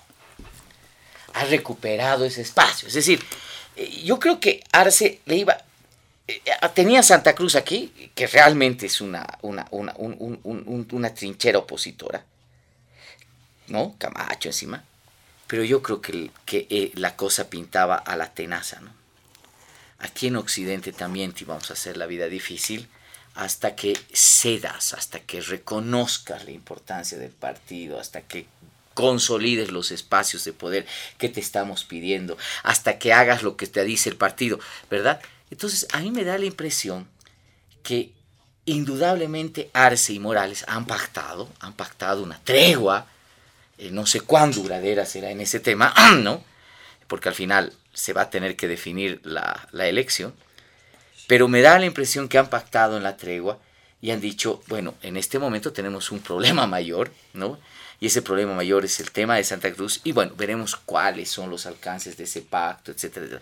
Pero quien se ha reposicionado a lo que hace seis meses podía ser alguien que prácticamente debería haberse jubilado a política, que de repente aparece nuevamente en el escenario. Por eso yo decía, nunca hay que menospreciar a, Evo Morales. Evo Morales es, es, es, alguien que lee muy bien la política, sabe hacer muy bien política. Es indudablemente su reposicionamiento político. Ahora. ¿Por el cerco? Es claro, pero además otra vez se ha convertido en un actor imprescindible. O sea, eh, creo que Arce, sus ministros, han tratado de decirle a Evo Morales, además un ministro de forma textual lo ha dicho, ¿no? Estos ya son viejos, ya huelen a cadáveres, son un cáncer.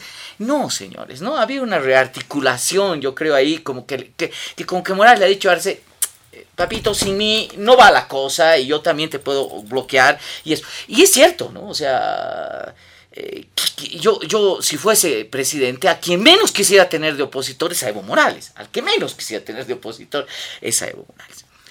Ahora, esto va en reflexión a las oposiciones. Las oposiciones se ven obligadas, en este sentido, a repensar, eh, más allá de lo que suceda con el MAS, su futuro político. Porque eh, en algún momento, y lo hemos discutido también acá, el MAS podría encontrar una solución a estas altas tensiones, a estas amenazas de fraccionamiento duro, y presentar nuevamente un proyecto político, una candidatura sólida, uniforme, unánime para las elecciones de 2025. ¿Y qué pasa con el otro lado? Otra vez la vieja táctica de nos, vamos a aglomerarnos delante de quien ya no está Mesa, no sé, Doria Medina, Rodrigo Paz, alrededor de alguien nos tenemos que aglomerar. ¿Verdad? Y que sea nuestro candidato. Y le vamos a meter otra vez en las subnacionales, donde ahí va a ser nuestro espacio político. Creo que es interesante esto, ¿no? Que ha sucedido y que eh, es una llamada de atención. Por eso yo pienso y cierro con esto, José Luis, que este conflicto del censo nos ha llevado inoxerablemente, creo que en eso coincido contigo, Manuel, a un adelantamiento ya de los tiempos políticos bárbaros. Yo creo que el año 2023 va a ser uno de los años más políticos que vamos a poder vivir en los últimos años definitivamente en el país. Muy bien, muchas gracias, don Marcelo Silva. ¿Qué dice usted, eh, don Manuel Morales? Lo que está ocurriendo en el partido de gobierno, ¿cómo se lo puede eh, tomar en cuenta? ¿Qué elementos se pueden destacar precisamente en este escenario? Adelante, don Manuel Morales. Sí, yo creo que Evo Morales es el más, ¿no? En este momento, el más es Evo Morales. Aunque algunos digan que eso es un conglomerado de movimientos sociales, ¿no? O sea, por ese lado yo creo que va la cosa. Dos situaciones, ¿no? De amenaza muy graves contra Evo Morales han posibilitado que él eh, empiece a romper dentro del MAS. Uno es el tema de la DEA y otro es el tema de la CIDH. He estado buscando eh, ¿Cuál es el momento inicial donde Evo Morales levanta la voz contra el gobierno? Y se llama eh, Coronel Dávila, Maximiliano Dávila, que fue detenido en fortuitamente cuando se estaba yendo a la Argentina, pero ya involucrado en un caso de narcotráfico en Colombia, ¿no? donde había caído un mayor Rojas, etcétera, ya eh, Maximiliano Dávila denunciado ¿no? de ser parte de una operación de exportación de drogas a Estados Unidos. La DEA eh, pide la detención y saca 5 millones de dólares ¿no? por la cabeza de Dávila. Y en ese momento, eh, posteriormente, Evo Morales empieza a hacer las primeras declaraciones contra el movimiento al socialismo, contra básicamente el ministro del Castillo, cuando acusa de que en el Valle de Sacta, que es en el Chapare, se estaba realizando un operativo de la Fuerza de Tareas Conjunta y eh, la cabeza de la Fuerza Especial de Lucha contra el Narcotráfico y de Humopar eh, dan una contraorden eh, para que ese operativo sea suspendido y acusa directamente de que ambas instituciones eh, y acusa a los comandantes de eh, la Fuerza Especial de Lucha contra el Narcotráfico de estar protegiendo al narcotráfico. O sea, ni la oposición ha dicho algo de semejante calibre. Y eso ha sido eh, el inicio para que Evo Morales abra el ventilador dentro del MAS y empiece a hacer una reiterada serie de acusaciones contra el ministro del Castillo y ha empezado a enfilar ¿no? sus piezas en contra del gobierno de Luis Arce con reiteradas bandadas de ataques, ¿no? o sea, periódicos, eh, y para eso utiliza pues a miembros del movimiento al socialismo, que el señor diputado Héctor Arce es un tipo que insulta, es un tipo realmente despreciable en términos humanos, eh, yo no sé qué tipo de militante del MAS será, si alguien se sentirá orgulloso, por ejemplo, de tenerlo entre sus filas. Es un operador político que ha abierto el ventilador dentro de la Asamblea Legislativa Plurinacional y el otro día precisamente cuando hemos visto a dos bancadas del MAS pretendiendo posesionarse, una de ellas es pues una bancada que responde a Chapare, ¿no? Eh, y que quieren, siendo minoría, eh, ser la cabeza de esa bancada. Pero bueno, ¿Qué es lo que pasa entonces dentro del MAS? ¿no? El otro tema que les he dicho es que hay una amenaza eh, y es el tema de la CIDH cuando se filtra eh, un informe final de la investigación sobre la masacre en el Hotel Las Américas donde se señala que habría responsabilidad ¿no? de Evo Morales en el tema de haber dado la orden y que debe aperturarse un proceso penal. Evo Morales le tira con todo contra el señor eh, Iván Lima, ¿no? Lo acusa de ser el que ha filtrado, ¿no? Y ahí vemos entonces las pugnas internas del MAS que no son nada racionales, que no nacen al interior de una familia política donde uno piensa de una manera, otro piensa de caminar por otra eh, senda y que se pueden poner de acuerdo. No, estamos aquí ante intereses eh, muy profundos, pero además frente a esa amenaza de Evo Morales. Entonces, ¿qué es lo que pasa con el movimiento al socialismo? Estamos viendo a diferentes sectores del movimiento al socialismo movilizados, los conocemos, eh, están ahí eh, en la gestión pública, están en las calles y están movilizados en La Paz contra el gobierno de Luis Arce. Y yo quiero decirles que en este momento, así como les he dicho que el MAS ha corrompido todo lo que es la institucionalidad de los municipios, el MAS hace mucho tiempo atrás, y ya con el Fondo Indígena, ha corrompido el tejido social de los movimientos sociales. En este momento, ¿qué movimiento social tiene una reivindicación sectorial? ¿Qué dirigente sindical genuino está luchando por alguna demanda de su sector si todos ellos están en la función gubernamental? Por lo tanto, el MAS también ha contaminado y ha ido eh, matando pues el tema de eh, los movimientos sociales. Pero es más, dentro de estas denuncias internas hay otro diputado que ha señalado eh, que Evo Morales y el principal dirigente del movimiento al socialismo el vicepresidente está involucrado en temas de recibir eh, aportes de eh, un narcotraficante y lo ha hecho con una denuncia pública, ¿no? Y el Ministerio Público hasta el día de hoy no certifica si verdaderamente ese documento lleva la firma del señor García y si es auténtica o no es auténtica. Entonces, dentro del MAS han empezado a surgir eh, una serie de denuncias que realmente son escandalosas.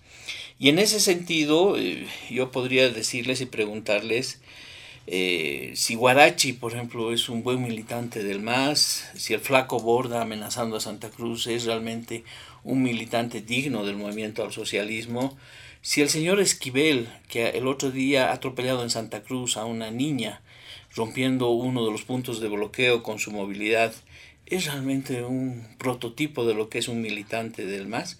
Entonces creo que hay una desintegración ¿no? del movimiento al socialismo como un ente político, se están autofagocitando y quiero además señalar que dentro de sus movimientos sociales, por ejemplo, el otro día hemos visto en la ciudad de La Paz a los cooperativistas auríferos, en una movilización realmente despiadada ¿no? contra la población, usando dinamita.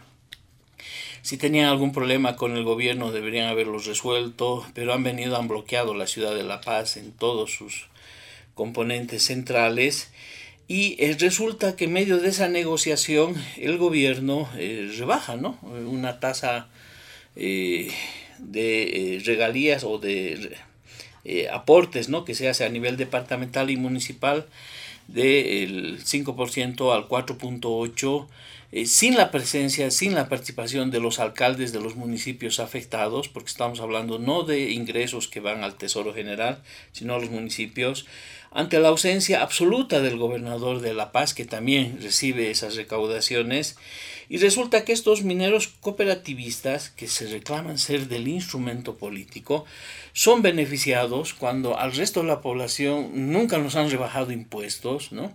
Y ahora hay un movimiento de la gente que dice, ya no quiero pagar el IVA, quiero pagar el 4.8%, porque la ley es igual para todos, ¿no? Entonces un tratamiento eh, eh, que no es eh, justo hacia este sector de los cooperativistas, pero además este sector aurífero es el que está involucrado en el tema de la contaminación de los ríos con el tema del mercurio. Y el relator, eh, el señor Orellana, el relator de las Naciones Unidas por el tema de la contaminación del uso del mercurio en los ríos, es la tercera vez que le está reclamando al Estado plurinacional que tome alguna medida contra precisamente estos cooperativistas que son beneficiados por el actual gobierno del movimiento al socialismo y les pide, le pide al Estado plurinacional que el gobierno tome alguna medida para regular el uso del mercurio y al gobierno le vale un pepino. Y tenemos aquí al viceministro de Defensa del Consumidor que le vale otro pepino y que no ha hecho nada, no hace nada absolutamente para ver cómo anda el tema de la contaminación de los pueblos Eja y otros pueblos en los ríos del Beni y en los ríos de La Paz, en el norte amazónico, que están contaminando y precisamente a este sector que son los cooperativistas mineros les rebajan los impuestos, no toman ninguna medida para hacer realidad las recomendaciones del convenio de Mitamala, que es el convenio que en este momento el Estado boliviano lo ha suscrito y que se le compromete a que realmente se elimine la contaminación por el tema del mercurio y otros minerales. En el tema del río Pilcomayo absolutamente lo mismo. Estamos consumiendo pescado que puede estar contaminado pero no, solamente se hace ciertos controles aquí cuando hay el tema de la especulación, del tema del chancho. En la ciudad de La Paz seguramente sí se mueve el, viceministro, pero en los hechos, ¿en qué medida se está garantizando el derecho a la alimentación? Y así sucesivamente. Entonces con esto quiero señalar que realmente el movimiento al socialismo no es como nos lo pintan una organización política grande, un conglomerado democrático absolutamente nada de eso, están corroídos por una crisis interna y finalizo. Evo Morales es igual al más, el más es igual a Evo Morales. Muy bien, le agradecemos también a don Manuel Morales haciendo referencia a este tema. Vamos a irnos al último punto de diálogo en Panamericana por la implicación también vamos a tener un tiempo relativamente eh, amplio eh, si quieren hacer referencia a este segundo punto, algunas puntualizaciones sobre el tema interno en el movimiento al socialismo lo pueden hacer, pero eh, vamos a ir eh, cerrando también el último punto, dando cuenta de este tema que tiene que ver con los efectos y decisiones que se han asumido sobre la suspensión de exportaciones, aunque ayer lo reiterábamos en horas de la tarde ya se ha conocido que el gobierno ha retrocedido en esta decisión pues en función de un encuentro con los sectores exportadores, se ha dejado sin efecto eh, esta decisión de suspender las exportaciones de ciertos productos porque se dijo que estos sectores productores estuvieron garantizando, pues, garantizan el abastecimiento en el mercado interno en nuestro país. Eh, vamos a darles a cinco minutos a nuestros invitados para que puedan desarrollar puntualizaciones, si así lo desean, en el segundo punto y también hacer referencia eh, a este último punto de diálogo en Panamericana. Empezamos con usted, don Jorge Silva. Gracias, eh, José Luis. Yo creo que, eh, bueno, no creo, estoy convencido que a los que les vale un pepino el país son justamente a los opositores, ¿no? A estos supuestos defensores de los derechos humanos, a estos supuestos defensores de la democracia, a ellos les vale un pepino el país y el pueblo boliviano. Por eso no dudan, ¿no? Cuando nos hablan de eh, Héctor, del diputado Héctor Arce, que es eh, un despreciable humano, nos están dando a conocer lo que realmente sienten. Eh, es, es, lamentable la calidad humana que, que tienen estos dirigentes, representantes de la oposición política. Es la forma como nos, cómo nos tratan, cómo tratan a, a los asambleístas sin ningún reparo. ¿no? se están refiriendo a una autoridad, pero no tienen ningún reparo de decir que es un despreciable humano cuando los despreciables humanos en este país son aquellos que no han dudado para dispararle al pueblo en el 2019. Esos son los verdaderos despreciables eh, humanos quienes han pisoteado la constitución, la democracia y quienes han metido la mano al Estado para saciar sus apetitos personales. El pueblo lo sabe, la población lo sabe, los conocen, los escuchan y el momento de tomar decisiones el pueblo boliviano es sabio. Por eso pueden eh, desgañarse, pueden decir todo lo que quieran, pueden desgastarse con todos los objetivos contra el MAS y los masistas, pero somos los masistas quienes ganamos las elecciones. Somos los masistas que estamos transformando ese viejo estado colonial que simplemente ha beneficiado a unos cuantos y ha despreciado a la gran mayoría. Somos los masistas que le hemos devuelto dignidad a este país. Somos los masistas que estamos eh, sacando de la extrema pobreza más de 3 millones de bolivianos. Somos los masistas que tenemos un proyecto político, somos los masistas que tenemos un líder histórico como es Evo Morales, somos los masistas que hoy tenemos un presidente que le está devolviendo la estabilidad económica después del golpe de Estado. Somos los masistas los únicos que podemos generar corriente de opinión en este país. Somos los masistas quienes concentramos la atención de propios y extraños, ¿no? de oficialistas y opositores. Porque como no tienen partido, como no tienen ideología, como no tienen propuesta, solamente van a seguir desgastándose con adjetivos, descalificándonos, tratándonos de, de, todo lo que eh, pueden eh, hacerlo llevado por la lengua que tienen y por el estilo de odio que tienen al masista. Eh, sin embargo, sí, ratificamos nuestro, nuestro orgullo de ser masistas, de ser parte de este proceso, eh, de contribuir al país, a la patria, porque estamos del lado correcto, estamos del lado bueno de la historia a diferencia de estos otros personajes que lo único que van a hacer es llenarse la boca de adjetivos contra los masistas, ¿no? pero no van a lograr absolutamente eh, nada, no van a lograr ganar una elección porque no, porque no tienen eh, un proyecto, porque no tienen un liderazgo, porque el pueblo los conoce, los campesinos, los indígenas, a, los que tanto desprecian, a los que nos dicen... Eh, despreciables humanos, orcos, salvajes, bestias, nos han llamado el 2019. Ese pueblo sabe, ese pueblo es sabio, ese pueblo va a seguir votando y va a seguir apoyando a sus líderes, a los que los representan, a su proyecto político. Y estos personajes que, simplemente se llenan la boca con adjetivos de desprecio al masista, van a seguir siendo derrotados en las calles y en las urnas. ¿no? porque nacieron para eso, para ser derrotados, son unos perdedores, alguien lo diría allá en la capital de nuestro estado, son unos perdedores que simplemente pueden ganar el poder con fusil, con metralla, pisando, matando para robar. Eh, pero bueno, la historia será, seguirá juzgando, el pueblo seguirá siendo el juez y el pueblo en última instancia determinará quiénes son sus conductores, qué proyecto político quieren seguir apoyando y, y, qué tipo de Estado queremos seguir construyendo. Frente a eso, por supuesto que vamos a seguir teniendo un grupo de dirigentes políticos que apuestan por la destrucción de la patria, por destrucción de este Estado eh, plurinacional, por pisotear nuevamente a los indígenas, a los campesinos, a los pobres, porque ellos se jactan de ser los... Eh, eh, los eruditos en las materias, los estudiosos, ¿no? Se creen que son los únicos en este país que pueden pensar y que pueden eh, razonar, despreciando al pueblo boliviano, tratándolos de que somos eh, despreciables humanos. No nos extraña que hoy mm, Manuel mm, nos diga eso. Ya lo ha dicho en algún momento su presidenta de facto, que somos unos bestias y que no van a permitir que los bestias vuelvan al poder.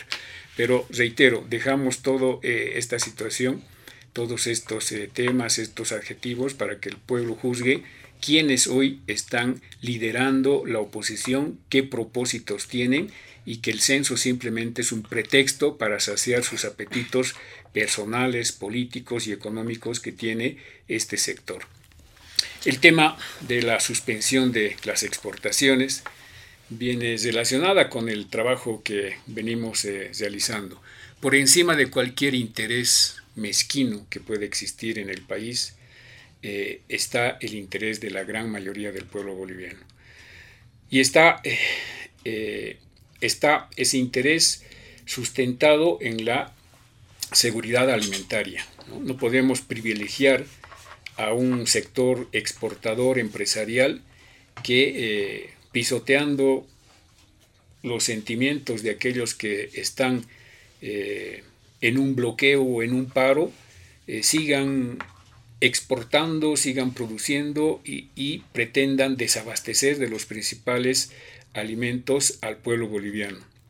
Por supuesto que tenemos que tomar medidas en ese sentido, de proteger la alimentación de la población boliviana, indistintamente si están apoyando al gobierno o no lo están apoyando.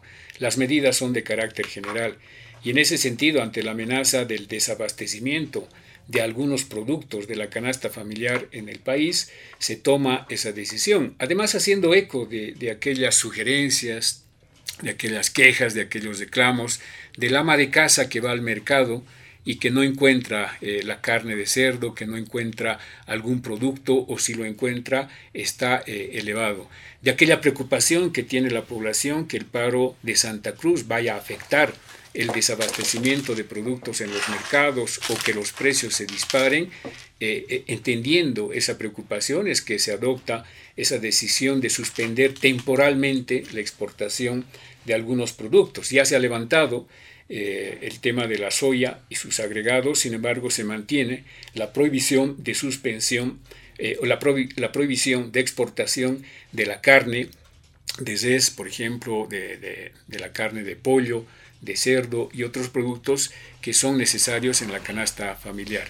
Esperemos que, reitero, este tema pueda mm, levantarse definitivamente en la medida que se levante el paro eh, en Santa Cruz y de esta manera podamos garantizar eh, el abastecimiento de todos los productos en el mercado, los precios que estén en el marco de los precios que normalmente se paga y que vuelva a la normalidad. Esa es nuestra apuesta como gobierno. Eh, te reitero, José Luis, eh, ya para despedirnos, está garantizada la realización del censo. La fecha la tienen que definir el Comité Interinstitucional. Está abierta si se realiza en octubre del 2023 o en abril del 2024 tenemos eh, toda la predisposición para seguir escuchando y seguir avanzando. Está garantizado el abastecimiento de productos y vamos a seguir cumpliendo nuestro trabajo como lo hemos venido realizando en beneficio de las grandes mayorías del país. No les gusta eso a esa minoría que quiere imponer hoy su capricho, pero nosotros tenemos una responsabilidad ante el país y ante la historia. Muy bien, muchas gracias, don Jorge Silva. Don Marcelo Silva, también, por favor, los cinco minutos. Rapidito, no, no, menos, menos, José Luis. Eh, es una medida que ya se ha dado atrás. Eh, ha sido una medida chapucera, pues, ¿no? O sea, a ver, una cosa es eh, confrontar con, con, el, con el incipiente liderazgo político cruceño, el poco lúcido liderazgo político cruceño a, con el pujante liderazgo empresarial. ¿no? Es, es, tirarse un palazo en los pies. Eh, además, eh, ahí sí pues encuentra el dragón, ¿no? Ese, ese dragón sí te puede, puede coimar, ¿no? Fulminar por, por la inercia, el peso que tiene. Eh, no, no nos olvidemos que cada vez el poder empresarial cruceño y especialmente en el ámbito alimentario cruceño es cada vez más fuerte. les doy una noticia. según los últimos datos, Santa Cruz nos alimenten el 75% al país, ¿no? O sea, uff, uff, uff, uff, ¿no? Ese es el dato. Eh, esto políticamente era, era ilógico seguir manteniendo esa, esa, esa medida. Eh, creo que ahí una vez más se muestra indudablemente eh, lo que les vengo diciendo desde hace rato. Una sincronía absolutamente distinta, pero además en el ámbito de una buena relación una buena relación, porque no tiene otra, no tiene otra, del presidente Arce con el sector empresarial cruceño. ¿no? Y esta vez en un plano de mayor igualdad eh, eh, que, eh, por ejemplo, en la gestión de Evo Morales, donde si bien hubo muchísimo apoyo a la gestión empresarial cruceña, creo que Santa Cruz le debe muchísimo a Morales en función, él apostó ¿no? que esa era la vía políticamente, creo que no era el cálculo uh, que hizo Morales el, adecuado, pero apostó muchísimo. Eh, pero de alguna manera eh, hoy esa relación es importante y no creo que al gobierno le eh, convenga deteriorar esa relación. Em, sorprendente, ¿no? El gobierno ha retrocedido muy rápidamente con el tema de los mineros y muy rápidamente con el sector empresarial cruceño, ¿no? Es decir, esa es una cuestión política. Se sabe con quién se debe retroceder y con quién se puede forcejear todavía. Muy bien, eh, le damos las gracias también a don Marcelo Silva. le damos la palabra ahora a don Manuel Morales para que pueda hacer referencia a este último punto, quizá también algunas referencias eh, acerca del segundo punto. Sí, no, yo directo me voy a este tercero. Y el tema es el siguiente, ¿no? Que el modelo económico, que eh, yo no le llamaría social, comunitario, productivo, ¿no? Le llamaría, es el modelo del agronegocio y del sector extractivista. Eh, en ese contexto se habla, ¿no? Que la derecha, la derecha, la derecha, todo el sector del agronegocio es parte del modelo del MAS. ¿no? Y ese es un sector empresarial. O sea, decir que en Bolivia el proyecto, el modelo económico del MAS es un sector anti-empresarial, empresarial es falso. Son parte del modelo. Y lo que hay que explicar es cómo los han logrado, digamos, o cómo el MAS ha logrado controlar gestionar esa relación con el ámbito empresarial cruceño del agronegocio, lo ha hecho básicamente a partir de permitirles tener cero de aporte impositivo. Y el mecanismo de control son eh, los decretos de eh, regulación de las exportaciones. Porque el modelo boliviano eh, es control de exportaciones, es subvenciones, es el tema de mantener la paridad con el dólar, ¿no? Entonces ya otros lo han desarrollado, lo han explicado de manera más ampulosa.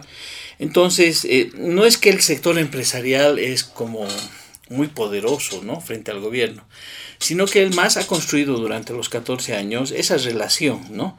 Entonces, Evo Morales eh, les ha planteado a los empresarios cruceños eh, muchachos, quemen todo lo que les dé la gana, ¿no? Aquí está la chiquitanía, acá está la Amazonía, ¿no? Ampliemos la, frontera agrícola, ¿no? Álvaro García Linera hablaba de eh, deforestar 10 millones de hectáreas cada año, una barbaridad en términos ambientales. Pero eh, el gobierno de Evo Morales les ha permitido, ahí está. ¿Quieren ampliar la frontera? Ahí está, ¿no? Métanle. Eh, no pagan un centavo de impuestos. Hay un impuesto que se llama el RAU, que es el régimen agropecuario unificado, que posibilita que por la tenencia de la tierra se pague un boliviano por hectárea y se paga una vez al año. Los ganaderos pagan a través de sus entes colegiados, la ANAPO paga también. Y de todo ese impuesto al año está bordeando 22 millones de impuestos, que es lo que este sector empresarial aporta al erario nacional, tomando en cuenta que Bolivia recauda 50 mil millones al año de impuestos. ¿no? Entonces pagan el 0,0004%. Entonces, claro, si tú les entregas esas ventajas estratégicas, por supuesto que el momento de controlarlos les dices les voy a controlar las exportaciones y los otros aceptan. ¿Por qué? Porque es lógico, es racional, o sea, se entiende.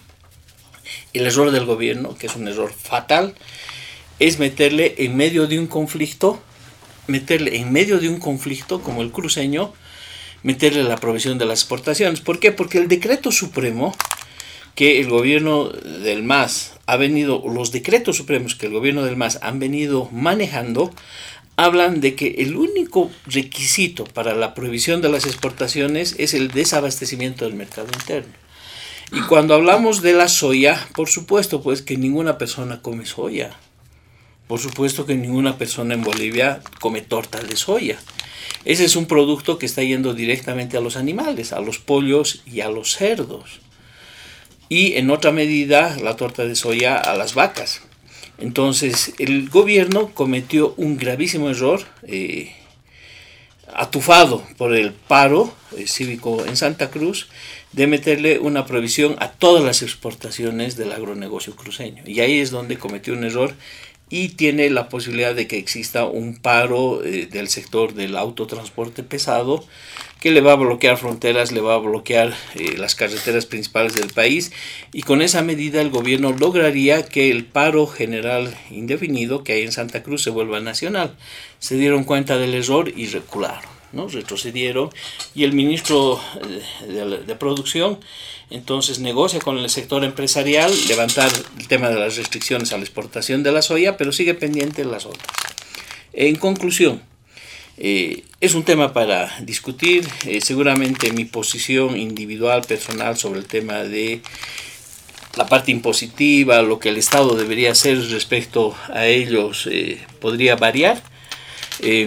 Y, pero eso ya es un tema a, a, posteriori, ¿no? Y yo para finalizar quiero señalar que es imprescindible buscar y construir una alternativa al MAS, ¿no? porque caso contrario el MAS nos va a llevar a una involución como país y a volverlo a Bolivia como un país absolutamente inviable con este su modelo económico y con estas medidas que está eh, tomando. Por eso yo hago, para finalizar mi intervención, un llamamiento a la ciudadanía. Esta es la era de los ciudadanos, ya no de los movimientos sociales, y es necesario, ahí voy a apelar a la ley de la necesidad, es necesario construir una alternativa política al MAS. Será opositora, no será opositora, en fin, eso ya lo veremos, pero eh, me parece que es fundamental cerrar el ciclo histórico del MAS. Con eso acabaría. Eh, simplemente para eh, dejar claro un tema que se ha tocado, los movimientos sociales están conformados por ciudadanos, ¿no? segundo, los mineros cooperativistas auríferos dejaban 700 mil bolivianos por las exportaciones. ¿Cuánto van a dejar ahora con este impuesto? Más de 800 millones de bolivianos. ¿no? Cuando hablan de, del tema agroambiental, habrá que discutir este tema en otra oportunidad, José Luis, solamente son para las cooperativas preconstituidas eh, este beneficio que se les ha otorgado. Seguramente va a haber otra oportunidad para abordar otros temas. Vamos a mantener el orden de participación. Eh, de esta manera, amigos de todo el país, llegamos a la finalización de diálogo en Panamericana. Agradecemos a nuestros invitados especiales de este fin de semana, al eh, ex vocero político del movimiento al socialismo, don Jorge Silva, a don Manuel Morales como representante del CONADE y también a don Marcelo Silva como politólogo. A nombre de la dirección de Panamericana, la planta ejecutiva y de quien les habla José Luis Flores, el compromiso de que el programa retorna el siguiente fin de semana. Permiso. Diálogo en, Panamericana.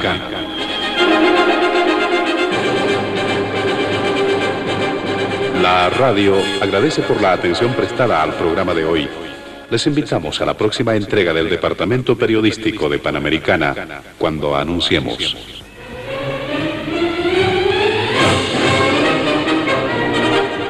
Diálogo en Panamericana.